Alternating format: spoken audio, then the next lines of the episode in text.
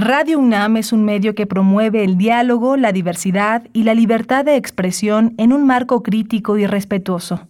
Los comentarios expresados a lo largo de su programación reflejan la opinión de quien los emite, mas no de la radiodifusora.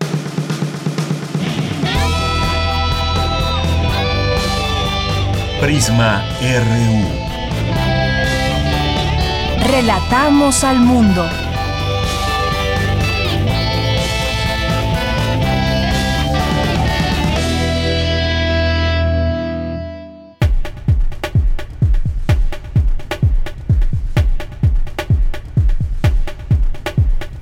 Muy buenas tardes, es la una de la tarde con tres minutos. Le damos la bienvenida para que inicie con nosotros este informativo, se quede con nosotros hasta las tres de la tarde con toda la información que hemos preparado para todas y todos ustedes el día de hoy.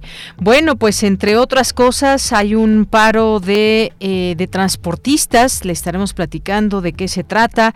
También en el mundo, pues la OMS, digamos que de alguna manera recrimina el, levantamiento de las restricciones en varios países de Europa que están repuntando en sus casos de COVID con la, una variante de Omicron. Esto es parte de lo que se está comentando o está comentando la Organización Mundial de la Salud.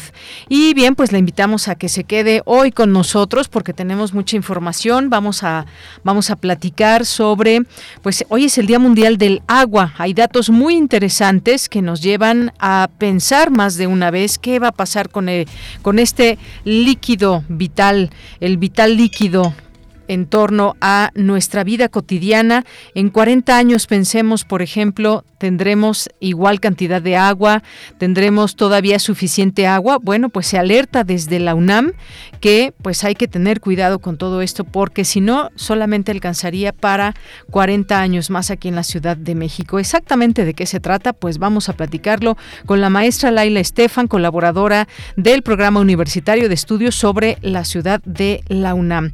Y bueno, también vamos a platicar con el profesor e investigador del Instituto de Ecología de la UNAM, Gerardo Ceballos, porque el lago de Texcoco fue declarado área natural protegida por parte del presidente, se dio a conocer el día de hoy. ¿Esto qué significa más allá de una de una declaración que pueda darse en sentido político? ¿Qué hay en este lugar? ¿Hay o no razón de declarar esta zona como área natural protegida? Bueno, pues ya lo platicaremos con él también. Y vamos a tener en nuestra segunda hora, vamos a platicar sobre, eh, bueno, les vamos a hacer una invitación al Museo del Futuro. ¿Han escuchado de qué trata? Bueno, hoy vamos a entrevistar a su director, Mariano Montaño. También tendremos a los poetas errantes, tendremos literatura. Hoy nos acompañará la ensayista y crítica literaria Mari Carmen Ambrís, por ahí de las, 3, las 14.40 horas. Luego vamos a tener cultura con Tamara Quirós. Vamos a tener también pues la información universitaria, la información de México y el mundo.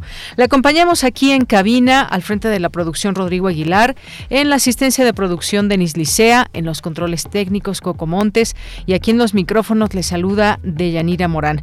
Pues le damos la bienvenida, ojalá que se quede con nosotros, que nos escriba a través de nuestras redes sociales en arroba PrismaRU en Twitter y PrismaRU en Facebook.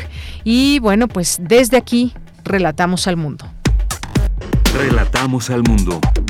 Relatamos al mundo.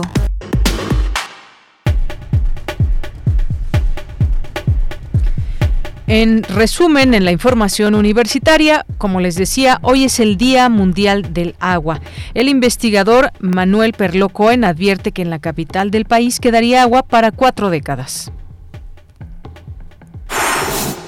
Los derechos de propiedad intelectual permiten incentivar la creación de, la inversión económica y el desarrollo tecnológico en el país, aseguró María del Carmen Arteaga Alvarado, directora del Seminario de Patentes, Marcas y Derechos de Autor de la Facultad de Derecho al iniciar el curso básico de propiedad intelectual organizado por la UNAM.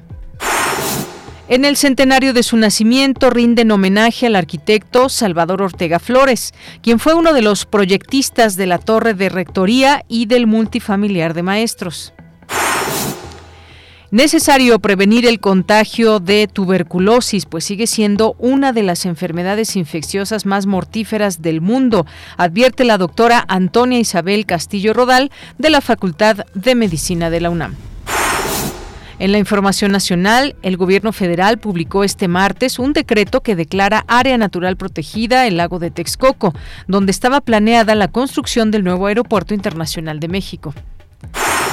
Transportistas realizan un bloqueo en diferentes autopistas hacia la Ciudad de México y de otros estados por un paro nacional. El subsecretario de Prevención y Promoción de la Salud, Hugo López Gatel, informó que México registra incidencia mínima de COVID-19 por octava semana consecutiva. En la información internacional, el secretario general de la Organización de las Naciones Unidas, Antonio Guterres, declaró este martes que Ucrania no puede ser conquistada casa por casa. Pidió que paren los combates y se dé una oportunidad a la paz. Hoy en la UNAM, ¿qué hacer y a dónde ir? Hoy 22 de marzo se conmemora el Día Mundial del Agua declarado en 1992 por la Conferencia de las Naciones Unidas sobre el Medio Ambiente y el Desarrollo. Dicha conmemoración tiene como objetivo recordar la importancia del agua y concientizar acerca de la crisis mundial por su desabasto, así como la necesidad de buscar medidas para abordarla. ¿Qué tanto sabemos sobre las problemáticas del agua en la actualidad? ¿Cuál es nuestra responsabilidad en su preservación? La Coordinación Universitaria para la Sustentabilidad y el Instituto de Química de la UNAM te invitan a conocer más acerca del Día Mundial del Agua y su cuidado a través de diversas infografías que se encuentran disponibles en sus redes sociales. Te recomendamos el nuevo número de la Gaceta de la UNAM, que en esta ocasión en portada nos presenta el tema Un acto de vida más allá de la muerte, programa de donación de cuerpos de la UNAM, que contribuye a mejorar el aprendizaje de los estudiantes de la Facultad de Medicina de nuestra máxima casa de estudios. Además, como parte del programa UNAM 100 años de muralismo, revisión histórica de la universidad a la pintura mural moderna, a través del cual el Instituto de Investigaciones Estéticas y Gaceta UNAM difundirán algunos murales que forman parte de su patrimonio. En esta ocasión, nos presentan el tema la pintura mural y la política. Descubre cómo José Clemente Orozco, David Alfaro Siqueiros y Diego Rivera postularon una manera de intervención en el espacio de la discusión pública a través de su obra. La Gaceta de la UNAM se encuentra disponible de manera física y digital. Consulta el sitio www.gaceta.unam.mx. Acompaña al doctor Mauricio Rodríguez Álvarez en una emisión más de la serie Hipócrates 2.0, coproducción de Radio UNAM con el Programa Universitario de Investigación en Salud. Hoy martes 22 de marzo, el programa abordará el tema COVID-19 en personas inmunodeprimidas y contará con la participación de la doctora Brenda Eloísa Crapti Ramírez, investigadora del Instituto Nacional de Ciencias Médicas y Nutrición, Salvador Subirán. Sintoniza hoy nuestras frecuencias en punto de las 18 horas a través del 96.1 de FM y 860 de AM. Y recuerda, no bajemos la guardia frente a la COVID-19.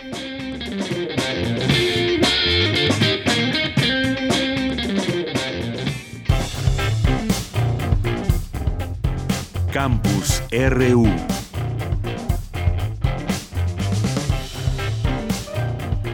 Una de la tarde con 11 minutos. Iniciamos nuestro campus universitario con la siguiente información. La Facultad de Estudios Superiores Zaragoza informa que ayer alrededor de las 16.25 horas, la vigilancia del campus 2 de la FE Zaragoza reportó la acumulación de gas en un laboratorio de la planta baja del edificio L3, cuando el personal de vigilancia y el delegado administrativo acudieron a tratar de controlar la fuga, se ocasionó una explosión segunda de un incendio. La explosión generó daños en ese edificio y en ventanales de los edificios aledaños. El fuego fue sofocado en pocos minutos por personal del Cuerpo de Bomberos de la Alcaldía Iztapalapa y de la Ciudad de México. Los tres trabajadores, tres trabajadores resultaron con lesiones y actualmente se encuentran en atención médica en el ISTE de la FE Zaragoza. Se espera su pronta recuperación y se brindará todo el apoyo a ellos y sus familiares.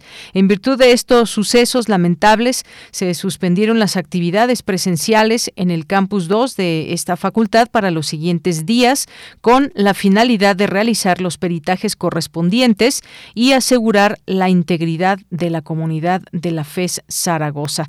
Pues hasta aquí este comunicado que se emite en torno a esta acumulación de, de gas y explosión ahí en un laboratorio de la planta baja del edificio, de uno de los edificios de la FES Zaragoza.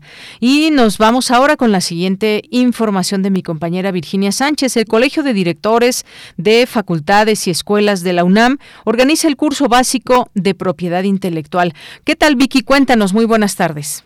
Hola, ¿qué tal, Bella? Muy buenas tardes a ti del auditorio de Prisma RU. Con el objetivo de proporcionar a la comunidad universitaria y al público en general la información básica que permita a los innovadores identificar sus creaciones intelectuales propias y las de terceros para su adecuada y oportuna protección y los medios idóneos para hacer uso legal de las mismas, el Colegio de Directores de Facultades y Escuelas de la UNAM organiza el curso básico de propiedad intelectual que se llevará a cabo en línea del 22 al 26 de marzo. Durante la inauguración del mismo y en nombre del rector Enrique Eragüe, el secretario ejecutivo del Colegio de Directores de Facultades y Escuelas, Isidro Ávila Martínez, señaló que la protección de la propiedad intelectual debe estar presente en toda actividad académica y social. Escuchemos. Una condición, una actividad, una acción que debe estar presente en toda actividad por supuesto académica y universitaria, pero también de la vida cotidiana de las diferentes sociedades. Y qué es la importancia de cuidar el trabajo eh, intelectual y todo lo que tiene que ver con la protección eh, de, de derechos de autor, con la propiedad industrial, con la transferencia tecnológica. Por su parte, María del Carmen Arteaga Alvarado, directora del Seminario de Patentes, Marcas y Derechos de Autor de la Facultad de Derecho, tras detallar que la propiedad intelectual es un conjunto de derechos que protegen creaciones intelectuales en el ámbito de la propiedad industrial y del derecho de autor principalmente, resaltó la importancia de este para incentivar la creación, la inversión nacional y extranjera y un desarrollo tecnológico en el país. Escuchémosla. Como saben ustedes, la propiedad intelectual en los últimos años ha adquirido una gran relevancia. Se encuentra más cercana a nosotros de lo que nos imaginamos. Por ello es que para una comunidad como la nuestra y en general para el público resulta relevante que se tenga la información básica para llegar a, obtener una protección adecuada de las creaciones industriales. Sabemos que la propiedad intelectual se compone principalmente por los derechos de propiedad industrial y derechos autorales. No olvidemos que es importante la propiedad intelectual en todos los ámbitos académicos y sobre todo de la industria y el comercio, porque la adecuada protección y defensa de nuestros derechos de propiedad intelectual permitirá que se obtengan los beneficios económicos que naturalmente pueden producirse a partir de la misma. Este curso de propiedad intelectual estará conformado por cuatro sesiones que se enfocarán uno, en las creaciones industriales de la protección y defensa de las creaciones industriales que se componen principalmente por las patentes, los modelos de utilidad, diseños industriales y también se tocará el tema de los secretos industriales. La segunda sesión abarcará a marcas, avisos y nombres comerciales, denominaciones de origen e indicaciones geográficas. La tercera sesión abordará el derecho autoral, donde se verá lo que es derecho de autor, derechos conexos y otras figuras protegidas por la propiedad intelectual. Y en la cuarta sesión se expondrá un caso de éxito. Estas cuatro sesiones se podrán seguir en el canal de YouTube de la Coordinación de Universidad Abierta, Innovación Educativa y Educación a Distancia, CUAYED. De ella, esta es la información. Vicky, muchísimas gracias. Gracias por la información y buenas tardes. Buenas tardes. Bien, ahora nos vamos a la siguiente información con Cristina Godínez. Rinden homenaje al arquitecto Salvador Ortega Flores. Adelante, Cristina. Hola, ¿qué tal, Deyanira? Un saludo para ti y para el auditorio de Prisma RU. Esta jornada se realiza dos años después de que fue planeada, ya que se tuvo que suspender por el confinamiento debido a la pandemia de la COVID-19. Pero ahora y de manera presencial, en el Museo Universitario de Ciencias y Artes, especialistas, académicos y alumnos participaron en las actividades para recordar a uno de los grandes arquitectos del siglo XX. Leonardo Lomelí, secretario general de la UNAM, consideró que es muy importante hablar de la obra y del legado de Salvador Ortega Flores. Dejó una huella invaluable al haber participado en el diseño, en la construcción de Ciudad Universitaria y de uno de los edificios más emblemáticos de nuestra universidad, que es la Torre de la Rectoría. Incluye también el multifamiliar de maestros, que es un edificio al que no siempre le prestamos atención y que en su concepción es muy revolucionario y que vale la pena recuperar. Es también un arquitecto que tuvo una presencia muy importante en otras obras muy significativas del periodo. Yo en particular tengo muy presente el Centro Urbano Presidente Juárez porque estudié la primaria en el Centro Escolar Benito Juárez que estaba ahí al lado. Luis Noel Gras, directora del Instituto de Investigaciones Estéticas, expuso que la pausa de dos años sirvió para integrar a más colaboradores que enriquecen la visión de la obra del arquitecto. Ya que en este tiempo se fueron uniendo seis colaboradores más a pesar de haber perdido y añoramos el día de hoy a Carlos González Lobo. Asimismo, quisiera recordar aquí a María de Lourdes Guerrero de Ortega, esposa de Salvador Ortega, quien hace casi cuatro décadas amablemente me facilitó información sobre su esposo. Esto se aúna a los datos que me había dado verbalmente el arquitecto Mario Pani, quien fuera socio de Salvador Ortega en numerosas ocasiones. Juan Ignacio del Cueto, director de la Facultad de Arquitectura, señaló que está en proceso de donación el archivo de Salvador Ortega Flores al Archivo de Arquitectos Mexicanos de la Facultad. Aprovecho para comentar que estamos también iniciando la conmemoración de los 70 años del Día de la Dedicación de Ciudad Universitaria, el 20 de noviembre de 1952, el presidente Miguel Alemán hizo un acto inaugural de la ciudad universitaria aunque no se habitó, digamos, no empezaron las clases hasta, principios de 1954. Pero a lo largo del segundo semestre de este año estaremos haciendo diversos actos de conmemoración de los 70 años de la ciudad universitaria y de los 15 años de que ingresó a la lista de Patrimonio Mundial de la UNESCO. Próximamente será la presentación de una publicación sobre la obra de Salvador Ortega Flores y la arquitectura del movimiento moderno. Deyanira, este es mi reporte. Buenas tardes. Muchas gracias, gracias Cristina Godínez. Nos vamos ahora con Cindy Pérez Ramírez. Si no hacemos cambios drásticos en materia del agua subterránea, nos encaminaremos a una catástrofe silenciosa. Cuéntanos, Cindy, muy buenas tardes. ¿Qué tal, Yanira? Muy buenas tardes a ti y a todo el auditorio de Prisma RU. México tiene definidos 653 acuíferos y 38.7% de este recurso utilizado en el país proviene de esas fuentes. De estos, 105 están sobreexplotados, es decir, la extracción excede a la recarga. En varios de ellos, en más de 100%, por ejemplo, en el Valle de México, el denominado Texcoco, presenta esta situación en 800%, alertó Manuel Perlo Cohen del Instituto de Investigaciones Sociales de la UNAM. En la región centro-norte del territorio nacional extraemos el subsuelo suelo 40 mililitros por segundo, lo que significa dos terceras partes del total que se consume en el área metropolitana de la Ciudad de México.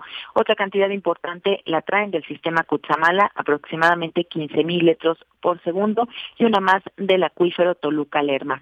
Para abastecer a la capital se sobreexplotan los mantos acuíferos de nuestra propia geografía y la de los vecinos, Estado de México e Hidalgo, algunos a 100 kilómetros de distancia. Al ritmo de extracción actual, se calcula que en la Ciudad de México quedaría agua para cerca de 40 años. La llamo yo silenciosa porque no es visible como cuando el nivel de las presas nos dice ya no hay agua o un río se secó o se contaminó o desapareció, pero aquí no podemos ver con el mismo dramatismo la catástrofe que está ocurriendo realmente. La extracción desmedida de agua produce hundimientos del subsuelo y también problemas de intrusión de agua de mar en aquellos acuíferos que están al lado de la costa o muy cercanos a la costa. El agua se vuelve salina y ya no es apta para el consumo humano, que es lo que ha estado pasando en días recientes en la ciudad de La Paz. Deyanira, de acuerdo con cifras de la Organización de las Naciones Unidas y del Consejo Nacional de Evaluación de la Política de Desarrollo Social, 2.200 millones de personas viven sin acceso a agua potable. En México, de 12.5 millones a 15 millones de habitantes, aproximadamente el 10%, no tienen disponibilidad a este recurso. De ellos, 9.3 millones carecen de una toma en sus viviendas. Esta es la información que tenemos. Cindy, muchas gracias y buenas tardes. Muy buenas tardes. Porque tu opinión es importante, síguenos en nuestras redes sociales, en Facebook como Prisma RU y en Twitter como arroba PrismaRU. Una con 23 minutos, pues fuertes son los datos que se dan a conocer en el marco del Día Mundial del Agua aquí en la Ciudad de México. Y bueno, pues solamente recordar el Día Mundial del Agua que se celebra el 22 de marzo de cada año y pues tiene como principal objetivo crear conciencia de la importancia de este recurso y en esta ocasión se eligió valorar el eh, valor de las aguas subterráneas fundamentales para las economías de los países. La sobreexplotación y la contaminación de las aguas subterráneas principalmente debido a las explotaciones agropecuarias, transforma en urgente la acción para su protección y para promover el equilibrio entre las extracciones y la capacidad de renovación de los ecosistemas. Y hoy tenemos ya en la línea telefónica, nos acompaña en esta, en esta tarde la maestra Laila Estefan, que es colaboradora del Programa Universitario de Estudios sobre la Ciudad de la UNAM. ¿Qué tal, maestra Laila? Bienvenida, muy buenas tardes. Hola, ¿qué tal, Deyanira? Buenas tardes. Muchas gracias por la invitación. Gracias a usted, maestra, por aceptar. Pues hemos escuchado hace un momento a través de esta nota informativa de que la Ciudad de México solo tendría agua para 40 años más si la situación de sobreexplotación de los mantos acuíferos continúa al ritmo en que se encuentra hoy en día. Tiene que haber un cambio radical en todo esto. Platíquenos exactamente de qué se trata y por qué debemos preocuparnos, maestra. Bueno, yo creo que el planteamiento de Ciudad de México, en primer lugar, eh, no deberíamos de verlo como un caso aislado, sino como una constante, no solamente en nuestro país, sino, sino a nivel mundial, ¿no? Yo creo que esa es una de las principales reflexiones que deberíamos tener en este Día Mundial del Agua. Eh, no olvidar que más o menos, de acuerdo a proyecciones de Naciones Unidas, para 2030, más o menos, eh, la, la demanda de agua va a exceder el 40%, y pues bueno, esto es debido también a acciones de cambio climático, acciones humanas y por supuesto el crecimiento poblacional, ¿no? Em, pero hablando concretamente del caso de Ciudad de México, a mí me gustaría más, eh, más que pensar únicamente a la Ciudad de México, como les decía yo, como un caso aislado, sino como una constante, es también eh, considerar a la Ciudad de México y a su entorno eh, regional, ¿no? En este caso, la zona metropolitana que integra municipios tanto del Estado de México como uno de, Hidalgo. Y más allá de eso, eh, los impactos que tienen gestionar y mantener el acceso al agua y el desecho de esa agua que consumimos, eh, para toda esa zona metropolitana, digamos, los efectos son eh, impactantes, ¿no? Lo vemos en el Valle del Mezquital, por ejemplo, ¿no? Donde desechamos gran parte del agua que consumimos, y que al mismo tiempo esos mismos productos que se cultivan en el Valle de Mezquital llegan a nosotros también para consumir, ¿no? Entonces, yo creo que en, en este caso hablar de, de un escenario eh, a mediano, corto, mediano plazo, como estamos viendo a 40 años, es eh, también entender un poco cómo ha sido el resultado de, de, este, de esta relación entre el territorio, cómo estamos leyendo el territorio, cómo estamos gestionando el territorio para acceder al agua, ¿no? Yo creo que ese es uno de, las, de los grandes errores que hemos tenido en el caso del abasto para la Ciudad de México y para la zona metropolitana, ¿no? Como eh, estas contradicciones en las que a pesar de que es una ciudad que está construida sobre un lago o un conjunto de lagos desecados, eh, en la que aparecer, aunque tenemos un sistema también eh, de, de agua, digamos, de, de al sur de, de la ciudad, cómo estamos viviendo esta crisis del agua, ¿no? Cómo estamos viviendo esta crisis del agua también de forma diferenciada en el territorio. No es lo mismo pensar en la crisis del agua que se vive en el oriente de la ciudad, como ya hemos conversado en otras ocasiones, a la que vivimos tal vez en, en ciertas otras zonas de la ciudad, como Benito Juárez o, o más al poniente, ¿no? Entonces, yo empezaría un poco hablando de estos temas eh, al hablar de la crisis del agua en, a mediano, en el nivel actual, a mediano y a corto plazo para la Ciudad de México. Maestra Laila, desde hace mucho tiempo pues se nos exhorta desde distintas campañas también, por ejemplo, hacer un ahorro de agua, revisar las fugas. Eh, ha habido pues desde hace muchos años se viene hablando de esto y ahora el lema de este año es hacer visible lo invisible, que tiene que ver con todo este tema del valor de las aguas subterráneas y, más. Eh, yo le preguntaría, no es que no haya agua, sino más bien es cómo se explota. ¿Es eso a lo que nos referimos? No es de que se vaya vaya a acabar el agua, eh, las aguas subterráneas de donde se extrae toda el agua para, pues, para el país. En este caso, para estamos centrándonos en la Ciudad de México, sino pues el tratamiento que se le dé y toda la infraestructura. ¿De eso estamos hablando? En efecto, una parte tiene que ver con esto que tú estás comentando. Eh, no es que el agua se vaya a acabar como tal, eh, es más bien que, que no se está entendiendo, no se está cumpliendo una parte del ciclo del agua, ¿no? Cuando hablamos también del acceso al agua y de la gestión al agua, estamos hablando del ciclo del agua. Eh, por ejemplo, en el caso de Ciudad de México, muy concretamente, eh, se calcula que más o menos entre un 30 y 40% de agua que viene para la Ciudad de México a través de nuestras bases que tenemos, a través de los sistemas Lerma y Cuchamala, se pierde, ¿no? Entonces, estas son parte de las contradicciones y que creo que también tendríamos que, tomar nota, ¿no? No es solamente, no es el hecho de que el agua se vaya a acabar, porque como tal el agua no se va a acabar, sino más bien cómo la estamos gestionando. Inclusive también hablaría eh, del hecho de la contaminación de los subsuelos, ¿no? Que es otro tema que, que de forma indirecta eh, nos está también hablando de esta crisis del agua, que tiene que ver con efectos, por supuesto, eh, de las ciudades, pero también de otro tipo de actividades industriales, que yo creo que habría que poner también ahí en, entre líneas al momento de, de hablar de esta crisis del agua. Efectivamente, pues sí, varios datos que, que, sin duda hay que seguir muy de cerca, porque, por ejemplo, cabe destacar aquí en, en México se tienen definidos 653 acuíferos, de los cuales proviene 38.7% del agua que se utiliza en el país. De estos, 105 están sobreexplotados y en el caso del Valle de México, Texcoco presenta esta situación en 800%. Entonces, vamos entendiendo toda la infraestructura que se requiere. ¿Y qué es lo que está pasando? Pues es que hay una sobreexplotación de acuíferos y pues bueno, cada vez está a más profundidad el agua y demás. Digamos que cuáles serían esos eh, consejos para pues las autoridades que se encargan de todo esto o incluso nosotros como usuarios, como consumidores de agua, maestra. Bueno, yo creo que no hay una sola solución al asunto. Empezaría diciendo esto, ¿no? Una de las ventajas que tenemos también en Ciudad de México es que contamos con una temporada de lluvias bastante extendida. Entonces, esto yo no lo dejaría también de lado para el tema de gestionar el agua, ¿no? Y sobre todo para la recarga de acuíferos. Em, pero también, por ejemplo, hay proyectos interesantes, es decir, no es la única solución a recarga de los acuíferos. Habría que pensar en distintas eh, opciones, ¿no? Otra de ellas podría ser, por ejemplo, eh, la colecta de agua de lluvia, sobre todo, les decía, comentaba yo ya, en, en zonas, por ejemplo, del oriente de la ciudad.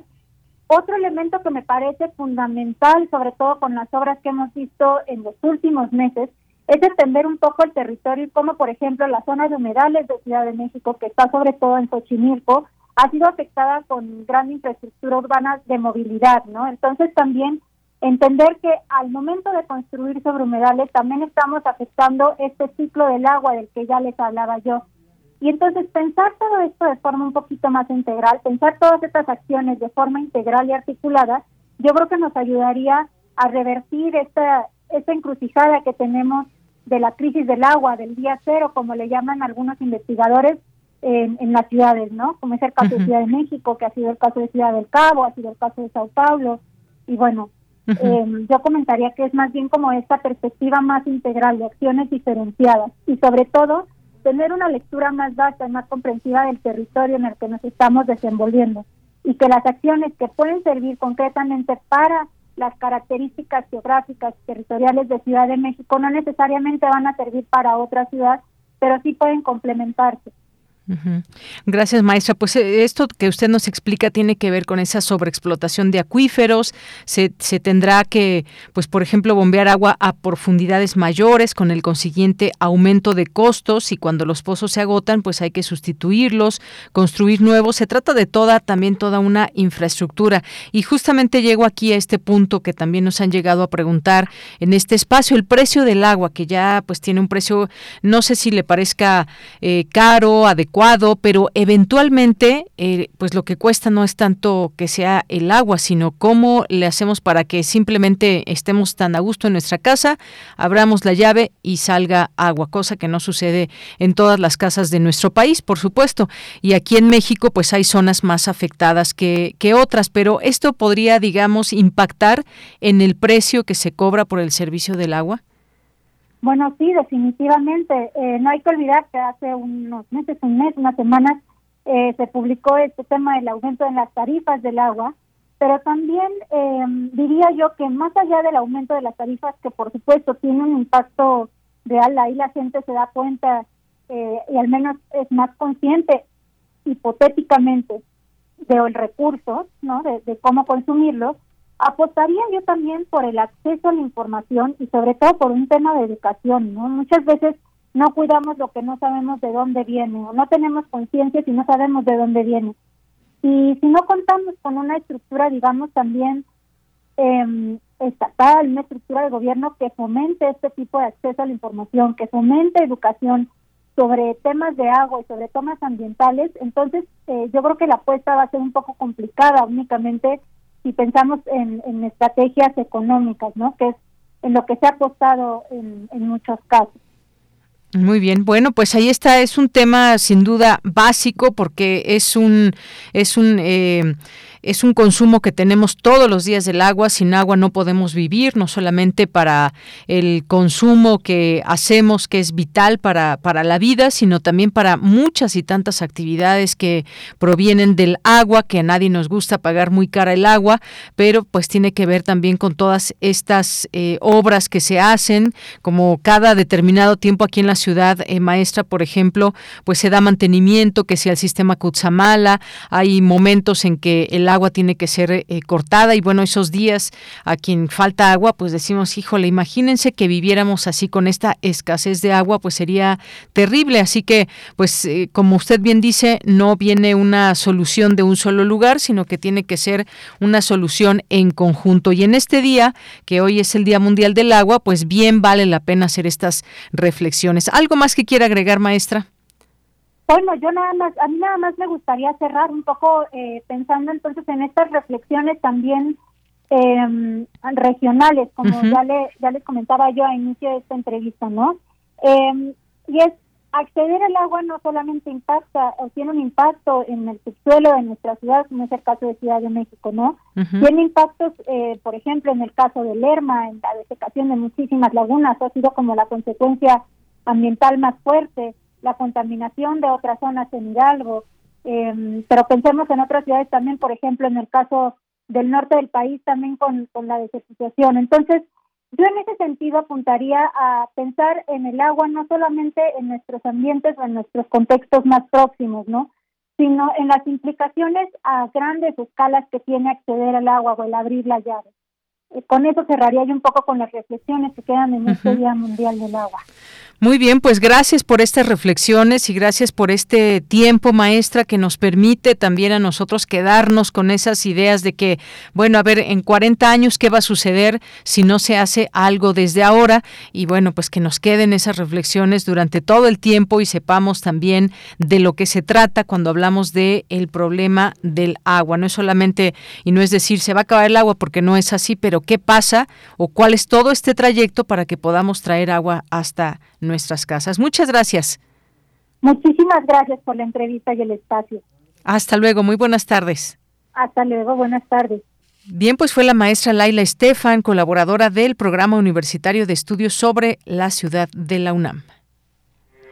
Porque tu opinión es importante, síguenos en nuestras redes sociales, en Facebook como Prisma RU y en Twitter como arroba PrismaRU.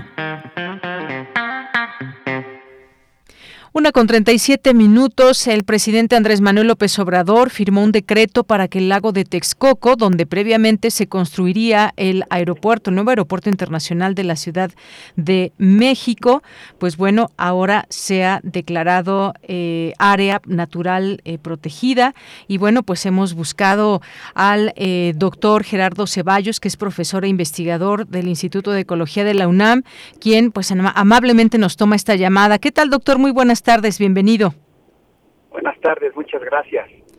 Pues doctor, que ya no se construyó este aeropuerto ahí y que se ha reservado y declarado como área natural protegida este, eh, este lugar. ¿Qué le parece esto que mencionó el presidente y que pues tiene que ver con este sitio importante?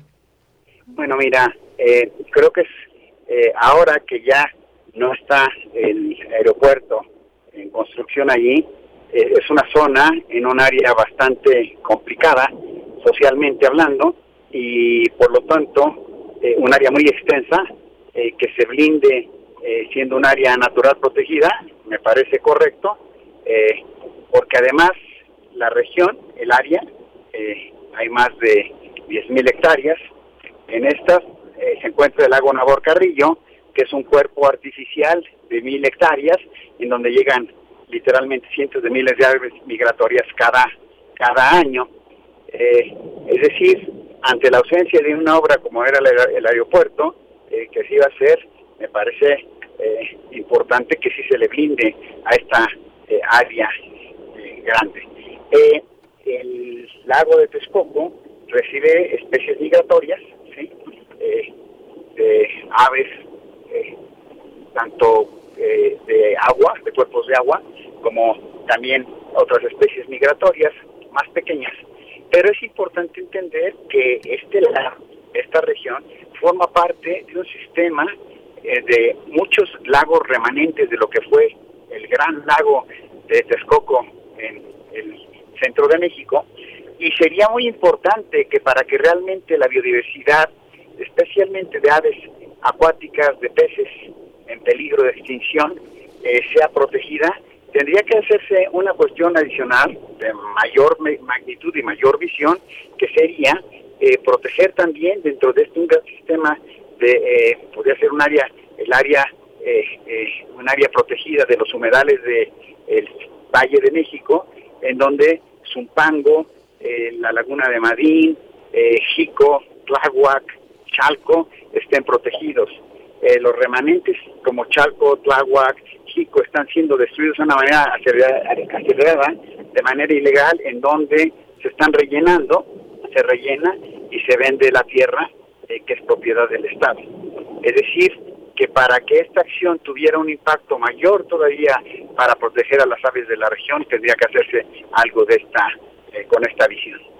Muy bien, bueno, pues esta será ahora una reserva natural o es una reserva natural que se transformará en una zona ecológica, según dice el presidente, donde también se construirá un parque para la conservación ambiental de flora y fauna, como estas aves migratorias que usted hace referencia y que, como bien explica, esta región forma parte de un remanente de muchos lagos, el Nabor Carrillo que usted mencionaba hace un momento, que en su en su momento, pues bueno, se hizo se hizo hizo este, este lago, que es un lago artificial, pero que, pues bueno, finalmente hay flora y fauna en este lugar que proteger, es decir, tiene, tiene su sentido esto. Sí, hay especies, eh, sobre todo de aves, eh, peces, eh, algunas plantas y, que están en peligro de extinción y anfibios, ajolotes. yo creo que sería importante, tomando como base esto, hacer un análisis exactamente de qué es lo que se requeriría para esta serie de humedales, protegerlos y protegerlos a largo plazo. No solamente tienen beneficios en términos de la conservación de fauna y flora silvestres, sino que también evidentemente tienen impacto en proveernos de servicios ambientales como evitar inundaciones, ¿sí? por ejemplo, eh, y mantener el microclima en mejor condiciones. Eh, y por otro lado, es, eh, lograr, si se lograra hacer este sistema de humedales, de reserva de humedales en el eh, Valle de México, podríamos estar eh, también parando el crecimiento desmedido de la ciudad en áreas que no son propicias para la construcción. Muy bien. Bueno, pues ahí está esta, eh, esta opinión, este análisis que usted nos hace. También algo que dijo la secretaria de Medio Ambiente, María Luisa Albores, es que destacó que el Frente de los Pueblos en Defensa de la Tierra ha gestionado este rescate de esta zona desde el año 2000 y bueno, pues ahí tenemos, tendremos próximamente pues este espacio y sobre todo mencionaba usted al inicio para que no sea, digamos, eh, digamos que sea protegido socialmente. ¿Y a qué nos referimos con que pues no lleguen asentamientos como posiblemente hubieran llegado con el aeropuerto si se hubiera dado una construcción ahí de pues terminar con esta parte quizás o afectar los humedales de esta zona. Yo creo eh, eh, el plan del aeropuerto original allí ya contemplaba una, una reserva de las áreas que no iban a estar eh, dentro de lo que era la construcción del aeropuerto. Eso era ya una premisa que estaba puesta.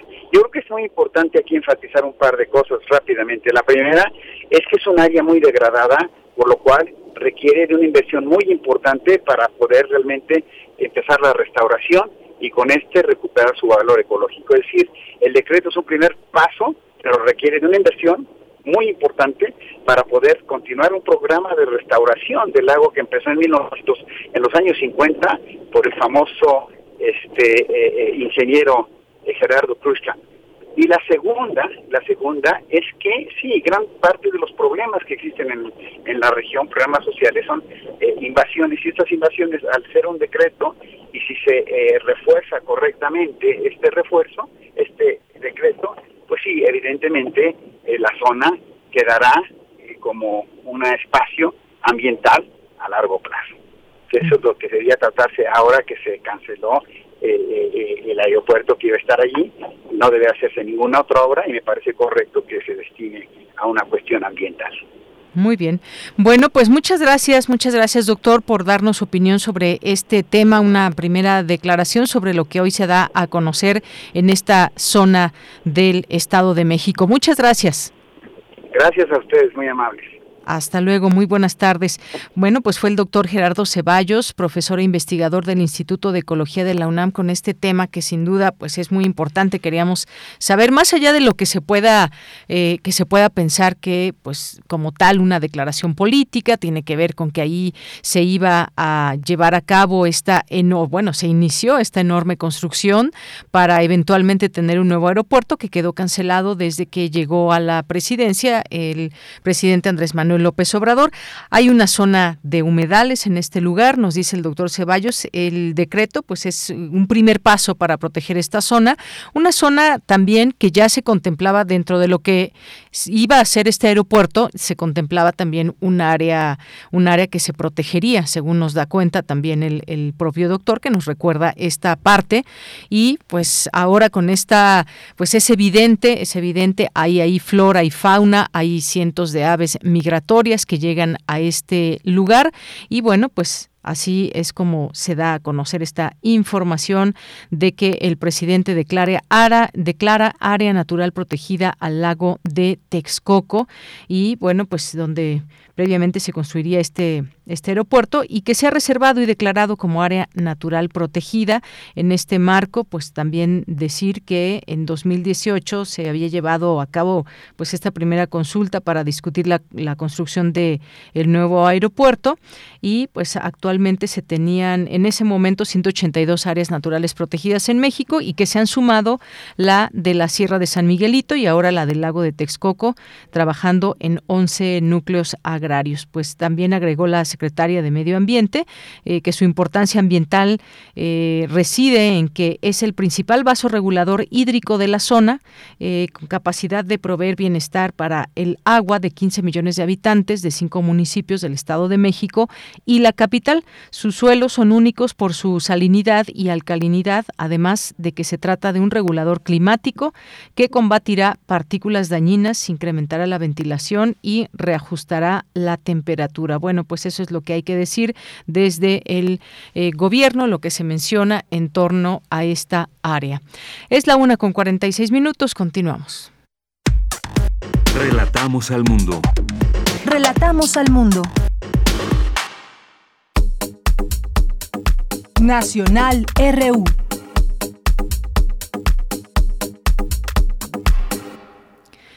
Bien, pues el día, el día después de esta inauguración del Aeropuerto Internacional Felipe Ángeles, pues eh, ya nos vamos enterando de todos los invitados que hubo. Hubo miles de invitados, muchas personas que acudieron a conocer por primera vez este sitio que ya se abre al público y todas sus áreas y mucho color también que hubo el día de ayer entre música, entre, pues bueno, muchas personas que acudieron.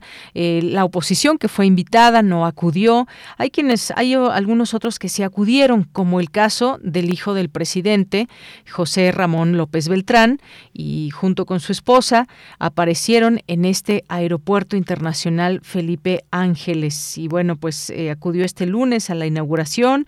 En su cuenta de Instagram, su esposa, Carolyn Adams, compartió fotografías en las que se ve a su hijo junto con su esposo en los pasillos del aeropuerto, ahí en el Museo del Mamut y en el Museo de la Aviación que forman parte de este aeropuerto. Y además dijo eh, la esposa del hijo del presidente que este aeropuerto es uno de los más lindos que ha visitado y que su hijo se sentirá orgulloso de su abuelo cuando sea mayor. Y bueno, lo traigo a colación porque, pues bueno, después de toda esta polémica que hubo con la famosa Casa Gris, pues ahora ahí reaparecen y también con estas publicaciones de internet. Pero ¿quién más acudió a este a esta inauguración? Pues acudieron, acudieron, déjeme le digo, Salvador Cienfuegos, Cepeda y Guillermo Galván eh, Galván, titulares de la Secretaría de la Defensa Nacional durante los sexenios de Enrique Peña Nieto y Felipe Calderón Hinojosa, respectivamente, que asistieron a esta inauguración del Aeropuerto Internacional Felipe Ángeles. Y bueno, pues ahí eh, por ahí se les vio eh, pasear también y conocer este, este lugar y pues bueno, ahí entre los miles de invitados que hubo, que se dieron cita el día de ayer, estuvieron ellos dos. Hay una, hay una fotografía en la que aparecen ambos exsecretarios en el grupo de militares que estaban en la ceremonia por el inicio de las operaciones de este aeropuerto y que, pues bueno, aquí lo mencionan algunos medios, se trata de la segunda aparición pública de Cienfuegos Cepeda después de haber sido exonerado por la Fiscalía General de la República. La primera fue en noviembre de 2021, cuando asistió como invitado al Premio Nacional de Comunicación José Pajes Yergo 2021. Y bueno, pues ahí también aparecieron estos dos personajes. En otra información, luego ya dejamos de lado un poco los invitados que se aparecieron el día de ayer.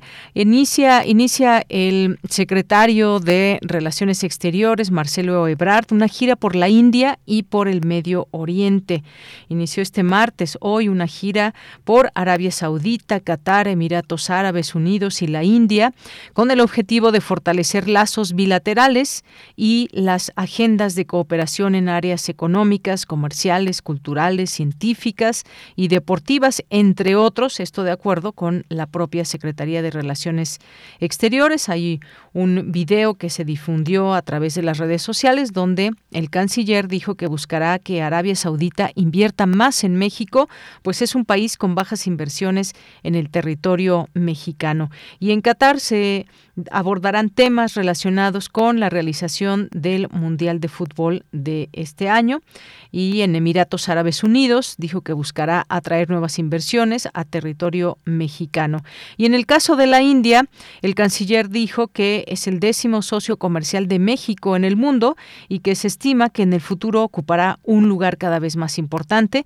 Esta visita a este país tiene como objetivos principales eh, aumentar la capacidad de respuesta de México en materia de vacunas y avanzar en temas de cooperación y eh, del espacio y de economía de datos. Bueno, pues de eso se tratará esta gira que hará el canciller Marcelo Ebrard.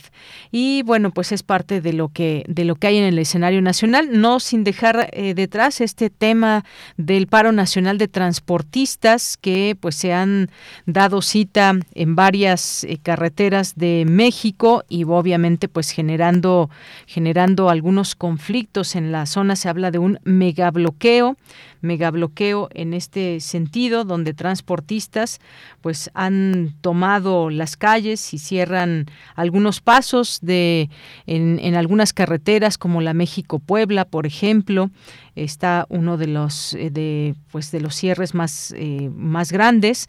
Y de último momento es que esta Alianza Mexicana de Organización de Transportistas cerró la autopista México Puebla en el sentido Puebla Ciudad de México a la altura de la caseta de San Martín Y por la mañana los transportistas integrantes de esta agrupación protestaron con sus unidades junto a, a la caseta de Amozoc y bueno qué es lo que piden en general incremento bueno, esto más bien generado por el incremento en las tarifas de las autopistas y bueno, este es el reclamo principal que se hace y por eso se han visto afectadas distintos pasos y de las carreteras.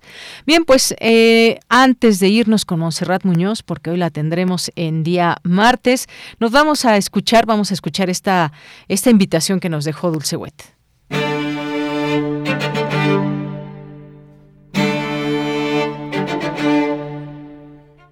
Queridos melómanos, amigos de Prisa Radio Universidad. Les habla Ron Vitrán, violinista de Cuarteto Latinoamericano. En esta ocasión para saludarlos e invitarlos a un concierto muy especial para nosotros, que es el de nuestro aniversario número 40. Este concierto se llevará a cabo este jueves a las 8 de la noche en la sala principal del Palacio de Bellas Artes, con un bellísimo programa que incluye música de Henry Purcell, de Domingo Lobato, de Franz Peter Schubert, y un estreno mundial de una obra de la compositora mexicana Ana Lara en memoria del fallecido recientemente compositor Mario Lavista. Ojalá nos puedan acompañar en este concierto.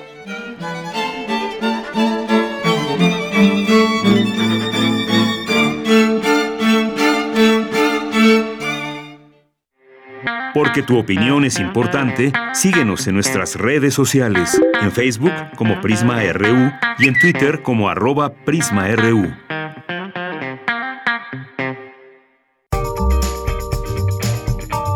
Sala Julián Carrillo presenta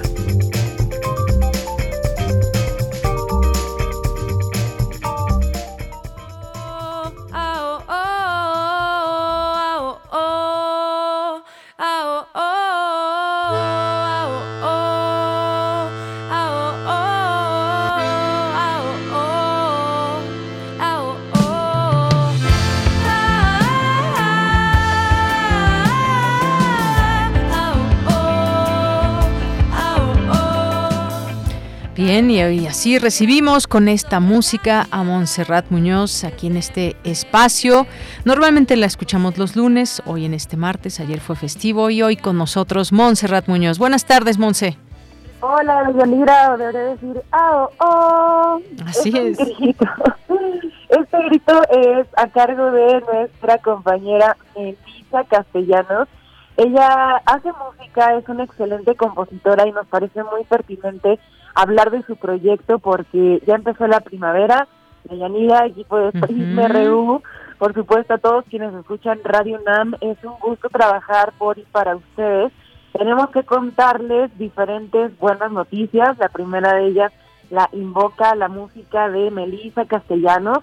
Ah, si hay alguien por ahí radio escucha de Tamaulipas, específicamente de Ciudad Mante, necesitamos que alce la mano y que diga arriba el Mante porque ustedes también querrán ir a visitarles una región de donde proviene esta cantante y compositora mexicana. Ella es joven, acaba de terminar su licenciatura, titulándose con un EP llamado Granar, y vamos a estar transmitiendo su música en intersecciones, además de su grupo, de su banda, eh, tan de verdad increíble, se llaman Monstruos del Mañana, y bueno, pues Melissa con todas las loas que se merece estará con nosotros en la entrevista a las ocho y media y a las nueve podrán escuchar su música en intersecciones como normalmente pues compartimos el aire de verdad con propuestas que tienen que ver con encuentros sonoros y difusión de géneros musicales. Así que pues Melissa Castellanos le dijimos que vamos a estar aquí la saludamos y se la presentamos a ustedes también queridos radioescuchas. También de tenemos muy buenas noticias de la temporada porque adivinas, se trata de un curso, por, próximamente tendrá que ver con la voz. El curso Voz, tu voz impartido por Elena de Aro, pues ya inicia en mayo, entonces nos da muchísimo gusto contar con ustedes como una sección de difusión para convocar a todos quienes quieran conocer más sobre la locución, sobre los textos, sobre la interpretación dramática de los mismos textos. Es un curso de verdad imperdible. Tienen descuentos si son de la comunidad UNAM o INAPAM. Así que les voy a mencionar el curso, pero les dejaré esta información en un tweet, así que anoten por favor cursosrunam.gmail.com cursosrunam, ahí piden información de cómo se inscriben al curso, cuánto cuesta, cuánto es su descuento, cuál es el temario, quién es Elena de Aro. También les compartiré esta información eh, vía Twitter y síganos por favor en el Facebook Sala Julián Carrillo porque próximamente tendremos exposición de pintura de un gran artista llamado Paria, así que no se lo tienen que perder y nos encontramos también el próximo lunes en esta sección para contarles más de las actividades culturales de Extensión Cultural de Radina. Muy bien, Monse, pues muchas gracias, gracias como siempre por estar con nosotros y hacernos estas invitaciones, invitarnos también a que pues veamos estas actividades que podemos seguir a través de, de la sala Julián Carrillo y más que ya pues pronto esperemos que vaya tomando esa, esa, esa vitalidad como de lo presencial, porque sabemos que, bueno, hayan seguido a través tuyo y a través del el equipo también de servicios culturales, pues toda esta posibilidad de seguir con intersecciones, por ejemplo, pero pues ya tendremos poco a poco este regreso. Me encanta que lo menciones al aire porque de verdad ustedes también tienen ese derecho a réplica, así que Radio Escuchas, manden un correo a Radio UNAM si quieren eh, acordarse de nuestra programación, si tienen alguna anécdota, alguna pregunta, ahí también estamos para atenderles. Así que gracias también por mencionarlo y pues regresemos pronto, es lo que pedimos de corazón pronto. Yo, yo estoy segura que muchas personas extrañan esas actividades presenciales de música, de teatro y más poesía. ¿Cuántas, cuántas eh, actividades que se han llevado a cabo en la sala Julián Carrillo? Uy, desde hace muchísimos años, antes, desde antes que llegáramos tú y yo, Monse, a este lugar. Imagínate, yo venía en la primaria a, a ver obras de teatro a la sala Julián Carrillo. Imagínate. Es por ello que siempre en esta sección, o sea, aunque suene un poco como New Age o metafórico, siempre decimos que los espíritus de las artes ahí están, pero creemos que es verdad, así lo testificamos y tocamos madera de la sala Julián Carrillo, por supuesto. Claro que sí. Bueno, pues muchas gracias, Monse, te mando un abrazo. Abrazo, César. Hasta luego, muy buenas tardes, pues nos vamos al corte, regresamos a la segunda hora de Prisma RU.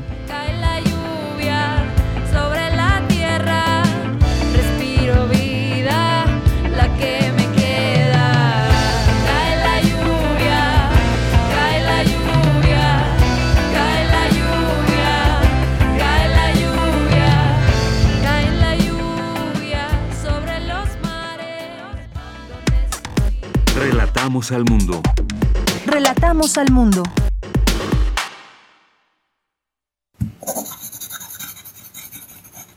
Un libro no termina con el punto final. No es solo la escritura y la corrección. Hay mucho más que un proceso creativo o un arranque de inspiración. Las palabras encierran conocimiento y cultura, pero también gustos y texturas. Los invitamos a probar los sabores y los saberes del lenguaje. Eso, todo eso es lo que saben las palabras. Saben las palabras. El amor por el lenguaje en todas sus presentaciones. Con Laura García. Todos los lunes a las 18.30 horas. Retransmisión sábados a las 17 horas por el 96.1 de FM y el 860 de AM solo por Radio UNAM. Experiencia sonora.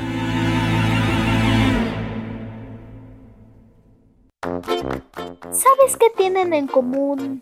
El polvo de una estrella durmiente, el moco de King Kong o el enano más alto de todos. Pues que a todos los puedes encontrar en la radio. Solo tienes que decir las palabras mágicas. ¡Hocus tus orejas y escúchanos todos los sábados a las 10 de la mañana por Radio UNAM. Experiencia sonora.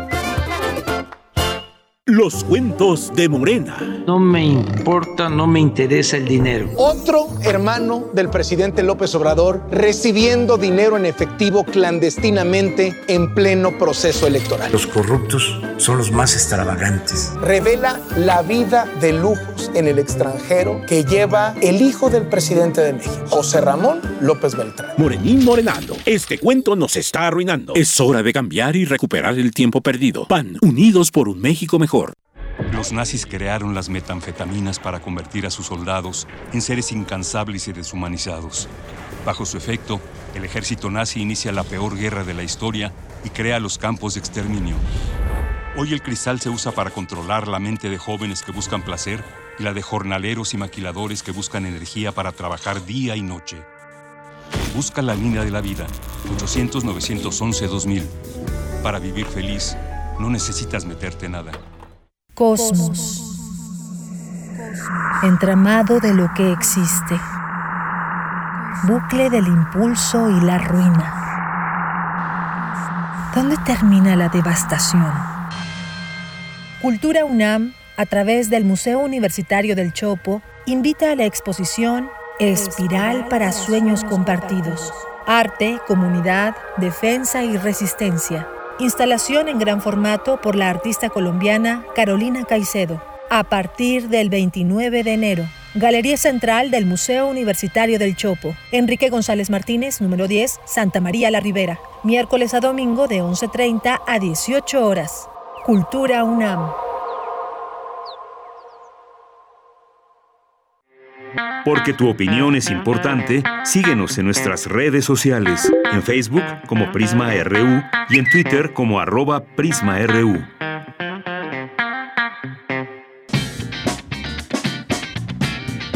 Mañana en la UNAM, ¿qué hacer y a dónde ir?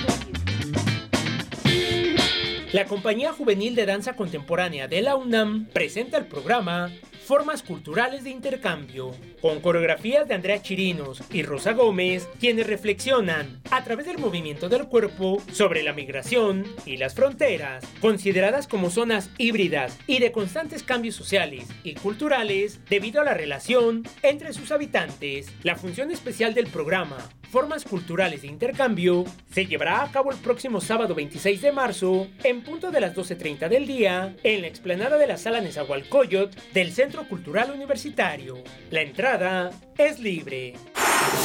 Como parte del ciclo Feliz No Cumpleaños Juan Ruiz de Alarcón, organizado por Teatro UNAM, se presenta la obra La culpa busca la pena y el agravio la venganza. Tres galanes y dos damas se ven envueltos en un lío amoroso a la usanza de las comedias de los siglos de oro. Las cosas se complican cuando se devela la verdadera personalidad de los personajes. Lo que comienza como un juego de enredos termina con un final inesperado con tintes de fatalidad. Disfruta de esta puesta en escena que se presenta del 5 de marzo al 8 de mayo, los días jueves, viernes y sábados en punto de las 19 horas y los días domingos a las 18 horas en el Teatro Juan Ruiz de Alarcón del Centro Cultural Universitario. Consulta la cartelera en teatrunam.com.mx diagonal teatro.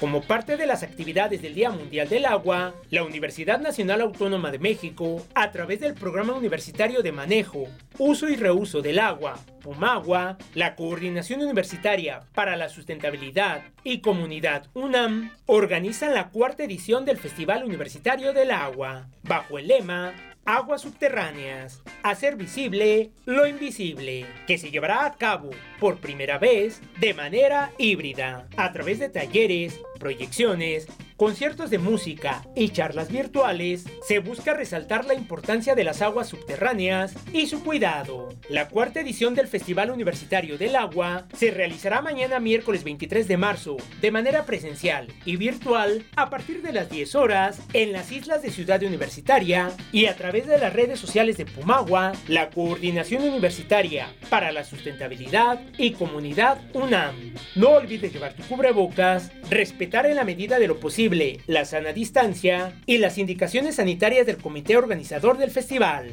Para Prisma RU, Daniel Olivares Aranda.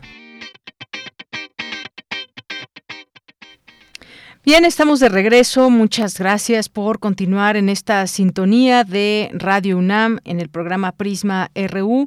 Bueno, algo que les decía al inicio de esta emisión, que varios países europeos levantaron brutalmente, así lo llamó eh, la Organización Mundial de la Salud, las restricciones.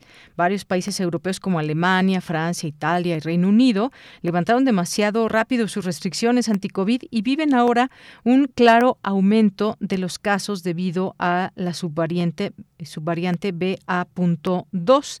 Eso lo lamentó pues, este martes la Organización Mundial de la Salud en una rueda de prensa en Moldavia. El director para Europa, Hans Kluge, afirmó que la situación epidemiológica del continente debe vigilarse, pero aseguró que seguía manteniendo su optimismo. Bueno, pues esto es parte de lo que ha sucedido. Y en China, pues China confina una ciudad de 9 millones de personas por el brote de COVID eh, confinó una ciudad industrial de 9 millones de habitantes por un brote que se propaga por el país con más de 4.700 casos reportados el martes, eh, una ola de contagios que pone a prueba su estrategia de cero COVID. Esto está pasando también ya en China, en esta ciudad de Xinjiang, un polo industrial que ahí tiene sede de fábrica BMW, reportó 47 contagios el martes, pero bueno, sigue admirando eh, que pese a la posibilidad que podría haber de contagio tremendo allá en China por el, eh, por el, número de población que tiene, pues lo han mantenido bastante bien, solamente que ahora pues se dan a conocer estos, estos brotes que podríamos decir pequeños brotes que están tratando de contener a través del confinamiento. Bien, pues eh, rápidamente nos vamos aquí a los saludos en esta segunda hora a nuestros amigos que nos escriben en redes sociales, arroba PrismaRU en Twitter y PrismaRU en Facebook. Y bueno, pues también por aquí nos acompaña ya Andrés Ramírez en los controles técnicos, que está por aquí en esta segunda hora y de aquí en adelante que estará con nosotros en Radio UNAM. Y bueno, pues muchos saludos, muchos saludos a Rosario Durán Martínez, sí, créeme que sí, Rosario de pequeña que venía aquí muy cerca eh, la escuela donde acudía y pues han pasado ya muchos años y siguen tantas actividades, bueno, ahora con esta pausa que hay de, eh, de, la pandemia, pero seguirán las tantas actividades que hay ahí en la sala Julián Carrillo. Eduardo Mendoza, Andrés Mar, muchas gracias, Marta Luz Cadena, eh, Jorge, Jorge Morán Guzmán, también nos dice listo para la dosis de información del equipo de Prisma RU, muchas gracias, también gracias a eh, César Soto, nos dice el aspecto de la propiedad intelectual, derecho de autor, marcas, patentes, lo ha abordado lo he abordado y estudiado hace tiempo en actividades efectuadas y cursos en el INPI México, donde se debe poseer un dominio del idioma inglés mínimo 70% por aspectos técnicos. Gracias, Jorge. También nos dice aquí la Comisión de Higiene y Seguridad de la FE Zaragoza debe investigar y publicar las causas y responsabilidades de la explosión e incendio en laboratorio en laboratorio por acumulación de gas. También muchas gracias Hernán Garza. Jorge nos dice, creo que este curso básico de propiedad intelectual debe impartirse en todas las organizaciones que generan desarrollos como parte formativa. También nos dice que el uso de grifos ahorradores debe ser eh, norma en todas partes. Y nos dice también que en Canal 11 eh, se difundía un spot de cuidado eh, del agua, pero hace años que se omitió. Es necesaria una campaña permanente para educar a todos en este aspecto desde la niñez. Gracias, Jorge. Guerrero, también muchos saludos. TGJ, a nuestros amigos del PUEC UNAM, muchas gracias también. No se olviden de seguir pues estas distintas cuentas de nuestra UNAM que nos van aportando información y datos dependiendo de su área, de su expertise. Este es el PUEC UNAM, PUEC-UNAM, todo con mayúsculas, que es el programa universitario de estudios sobre la ciudad de la UNAM. Bueno, pues muchas gracias también a Flechador del Sol, Guerrero, a Cris Morris, Mario Navarrete, Alesia Kira, muchas gracias a Jean-François Charrier, muchas gracias a David Castillo, aquí saludando. Eh, también muchas gracias a Rosario en este día que nos envía también siempre muchos buenos deseos todos los días de la semana. Muchas gracias. Gracias a Mario que ahí nos muestra un poco de su de su dominó, de su juego de dominó ahí hecho de madera, muy bonito. Muchas gracias, Mario, por compartirlo. Eh, Fernando J, también muchas gracias. Eh, Rafa Squasher, Oscar Sánchez, eh, Florecita Rock, muchas gracias. Karen FB y a todas las personas que se sumen. Aquí lo seguimos leyendo siempre. Carlos Yautotli, también muchas gracias por estar aquí atento y presente. Carlos Ríos también por aquí atento, muchas gracias. Sí, son varios los temas que hemos tocado el día de hoy de mucha importancia y que en el Día Mundial del Agua siempre aquí tengamos esta posibilidad de eh, pues de seguir de seguir abonando en esta en esta reflexión. Bien, pues nos vamos a la información de este día. Nos vamos, hay un comunicado de nuestra FES Zaragoza que informa, nos dice en relación con los lamentables sucesos registrados ayer en el campus 2 de esta entidad académica, se informa lo siguiente, los trabajadores que resultaron lesionados por quemaduras se encuentran estables en el área de terapia intensiva del Hospital del Liste, al que fueron trasladados. Ellos son Rafael N, de 36 años de edad, Enrique N, de 47 años y Carlos N, de, 40, de 39 años. Los tres fueron intubados y les serán practicados los estudios de gabinete correspondientes. En espera de su pronta recuperación, la FE Zaragoza reitera todo el apoyo a ellos y a sus familiares. Bien, pues eso esperamos desde aquí eh, que puedan salir adelante luego de esta situación que se dio allá en la FE Zaragoza. Nos vamos con Dulce García. Necesario prevenir el, el, prevenir el contagio de tuberculosis. Cuéntanos, Dulce. Buenas tardes. Deyanira, muy buenas tardes a ti al auditorio de Prisma RU. La tuberculosis es un padecimiento que ha acompañado al ser humano desde hace siglos. Los primeros reportes mencionan su presencia en India hace unos 3.300 años, mientras que en China fue hace 2.300. En 1882, el 24 de marzo, y dicho sea de paso, día establecido por la OMS para la conmemoración del Día Mundial de la Tuberculosis, Robert Koch dio a conocer el bacilo causante de la enfermedad, el Mycobacterium tuberculosis, lo que abrió el camino hacia su diagnóstico y cura. A partir de entonces inició la búsqueda de un tratamiento. La Organización Mundial de la Salud indica que la tuberculosis continúa como una de las enfermedades infecciosas crónicas más frecuentes y mortíferas del mundo cada día aproximadamente 4.000 personas pierden la vida por esta causa y en promedio 28.000 la contraen. En 2019, la Secretaría de Salud de México reportó que la tasa de mortalidad fue de 1.59 por cada 100.000 habitantes, mientras que en 1990 era de 7.54. Para la doctora Antonia Isabel Castillo Rodal, académica de la Facultad de Medicina de la UNAM, se trata de una enfermedad antigua, sin embargo, no se ha tenido la capacidad para erradicarla. Pese a lo anterior, se progresa en la disminución en el número de casos y de fallecimientos que produce.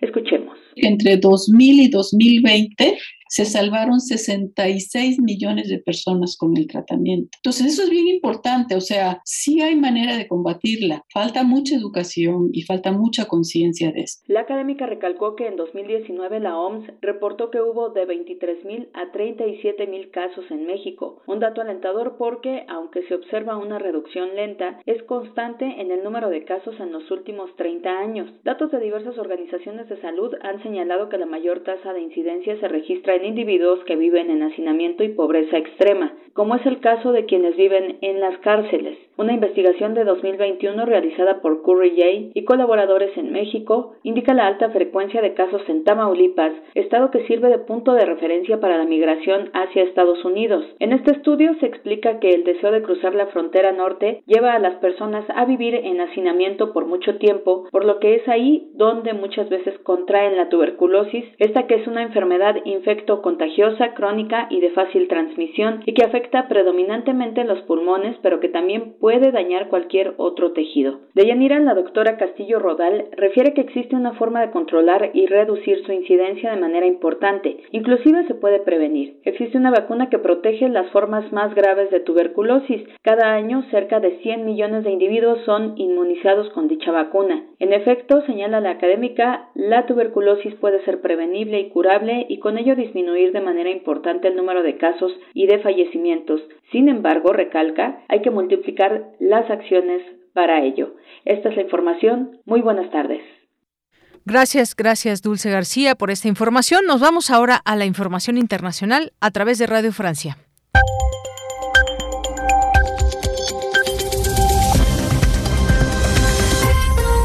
Hola a todos, bienvenidos a la sintonía de Radio Francia Internacional en este martes 22 de marzo con la primavera que ya se ha colado aquí en Europa.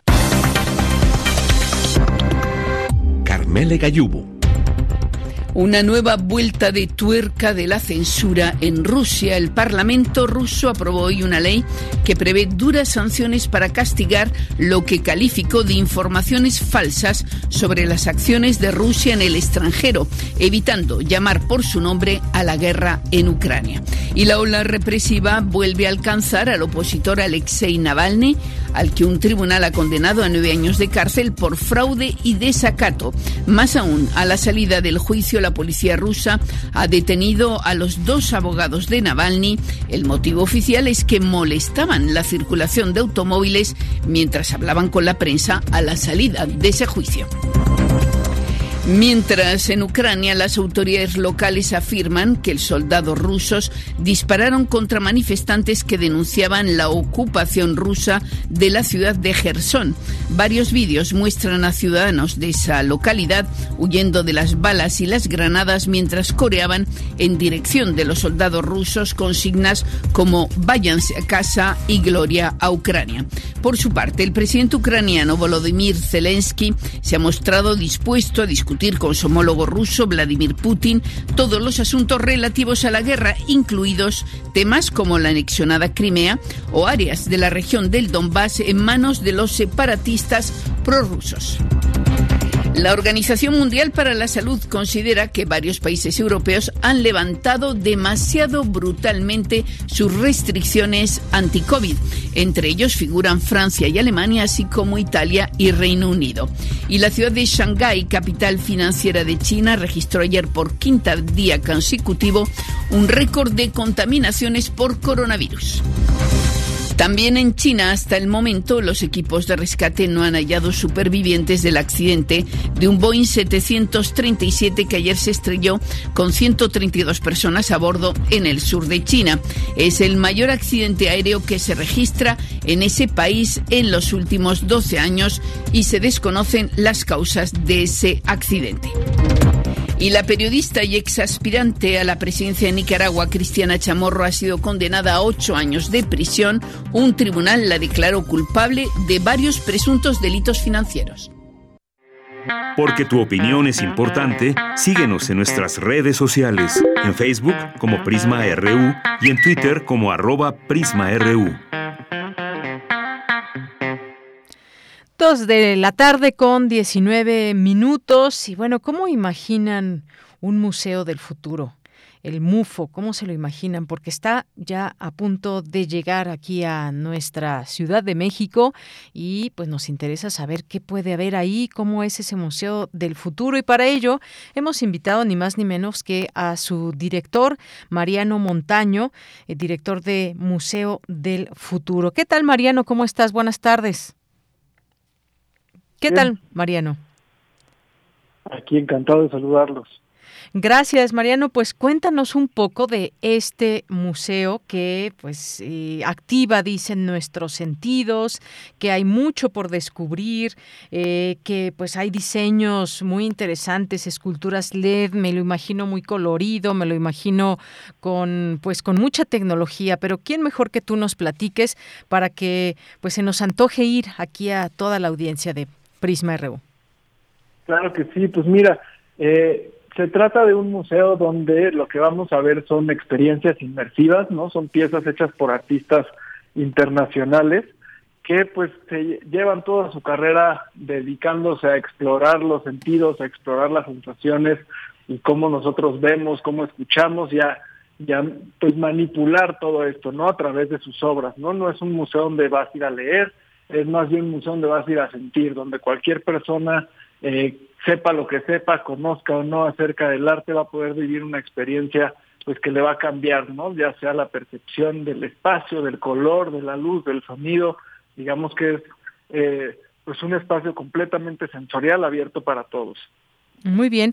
Oye, sé que van a participar o participan en este museo artistas de diferentes partes del mundo que se han unido para pues hacernos un viaje en el tiempo, para descubrir estas instalaciones de diseño, esta pues una nueva forma de ir al museo, de descubrir también a través de la mirada y la creación de estos artistas. Cuéntanos un poco quiénes son, de dónde vienen.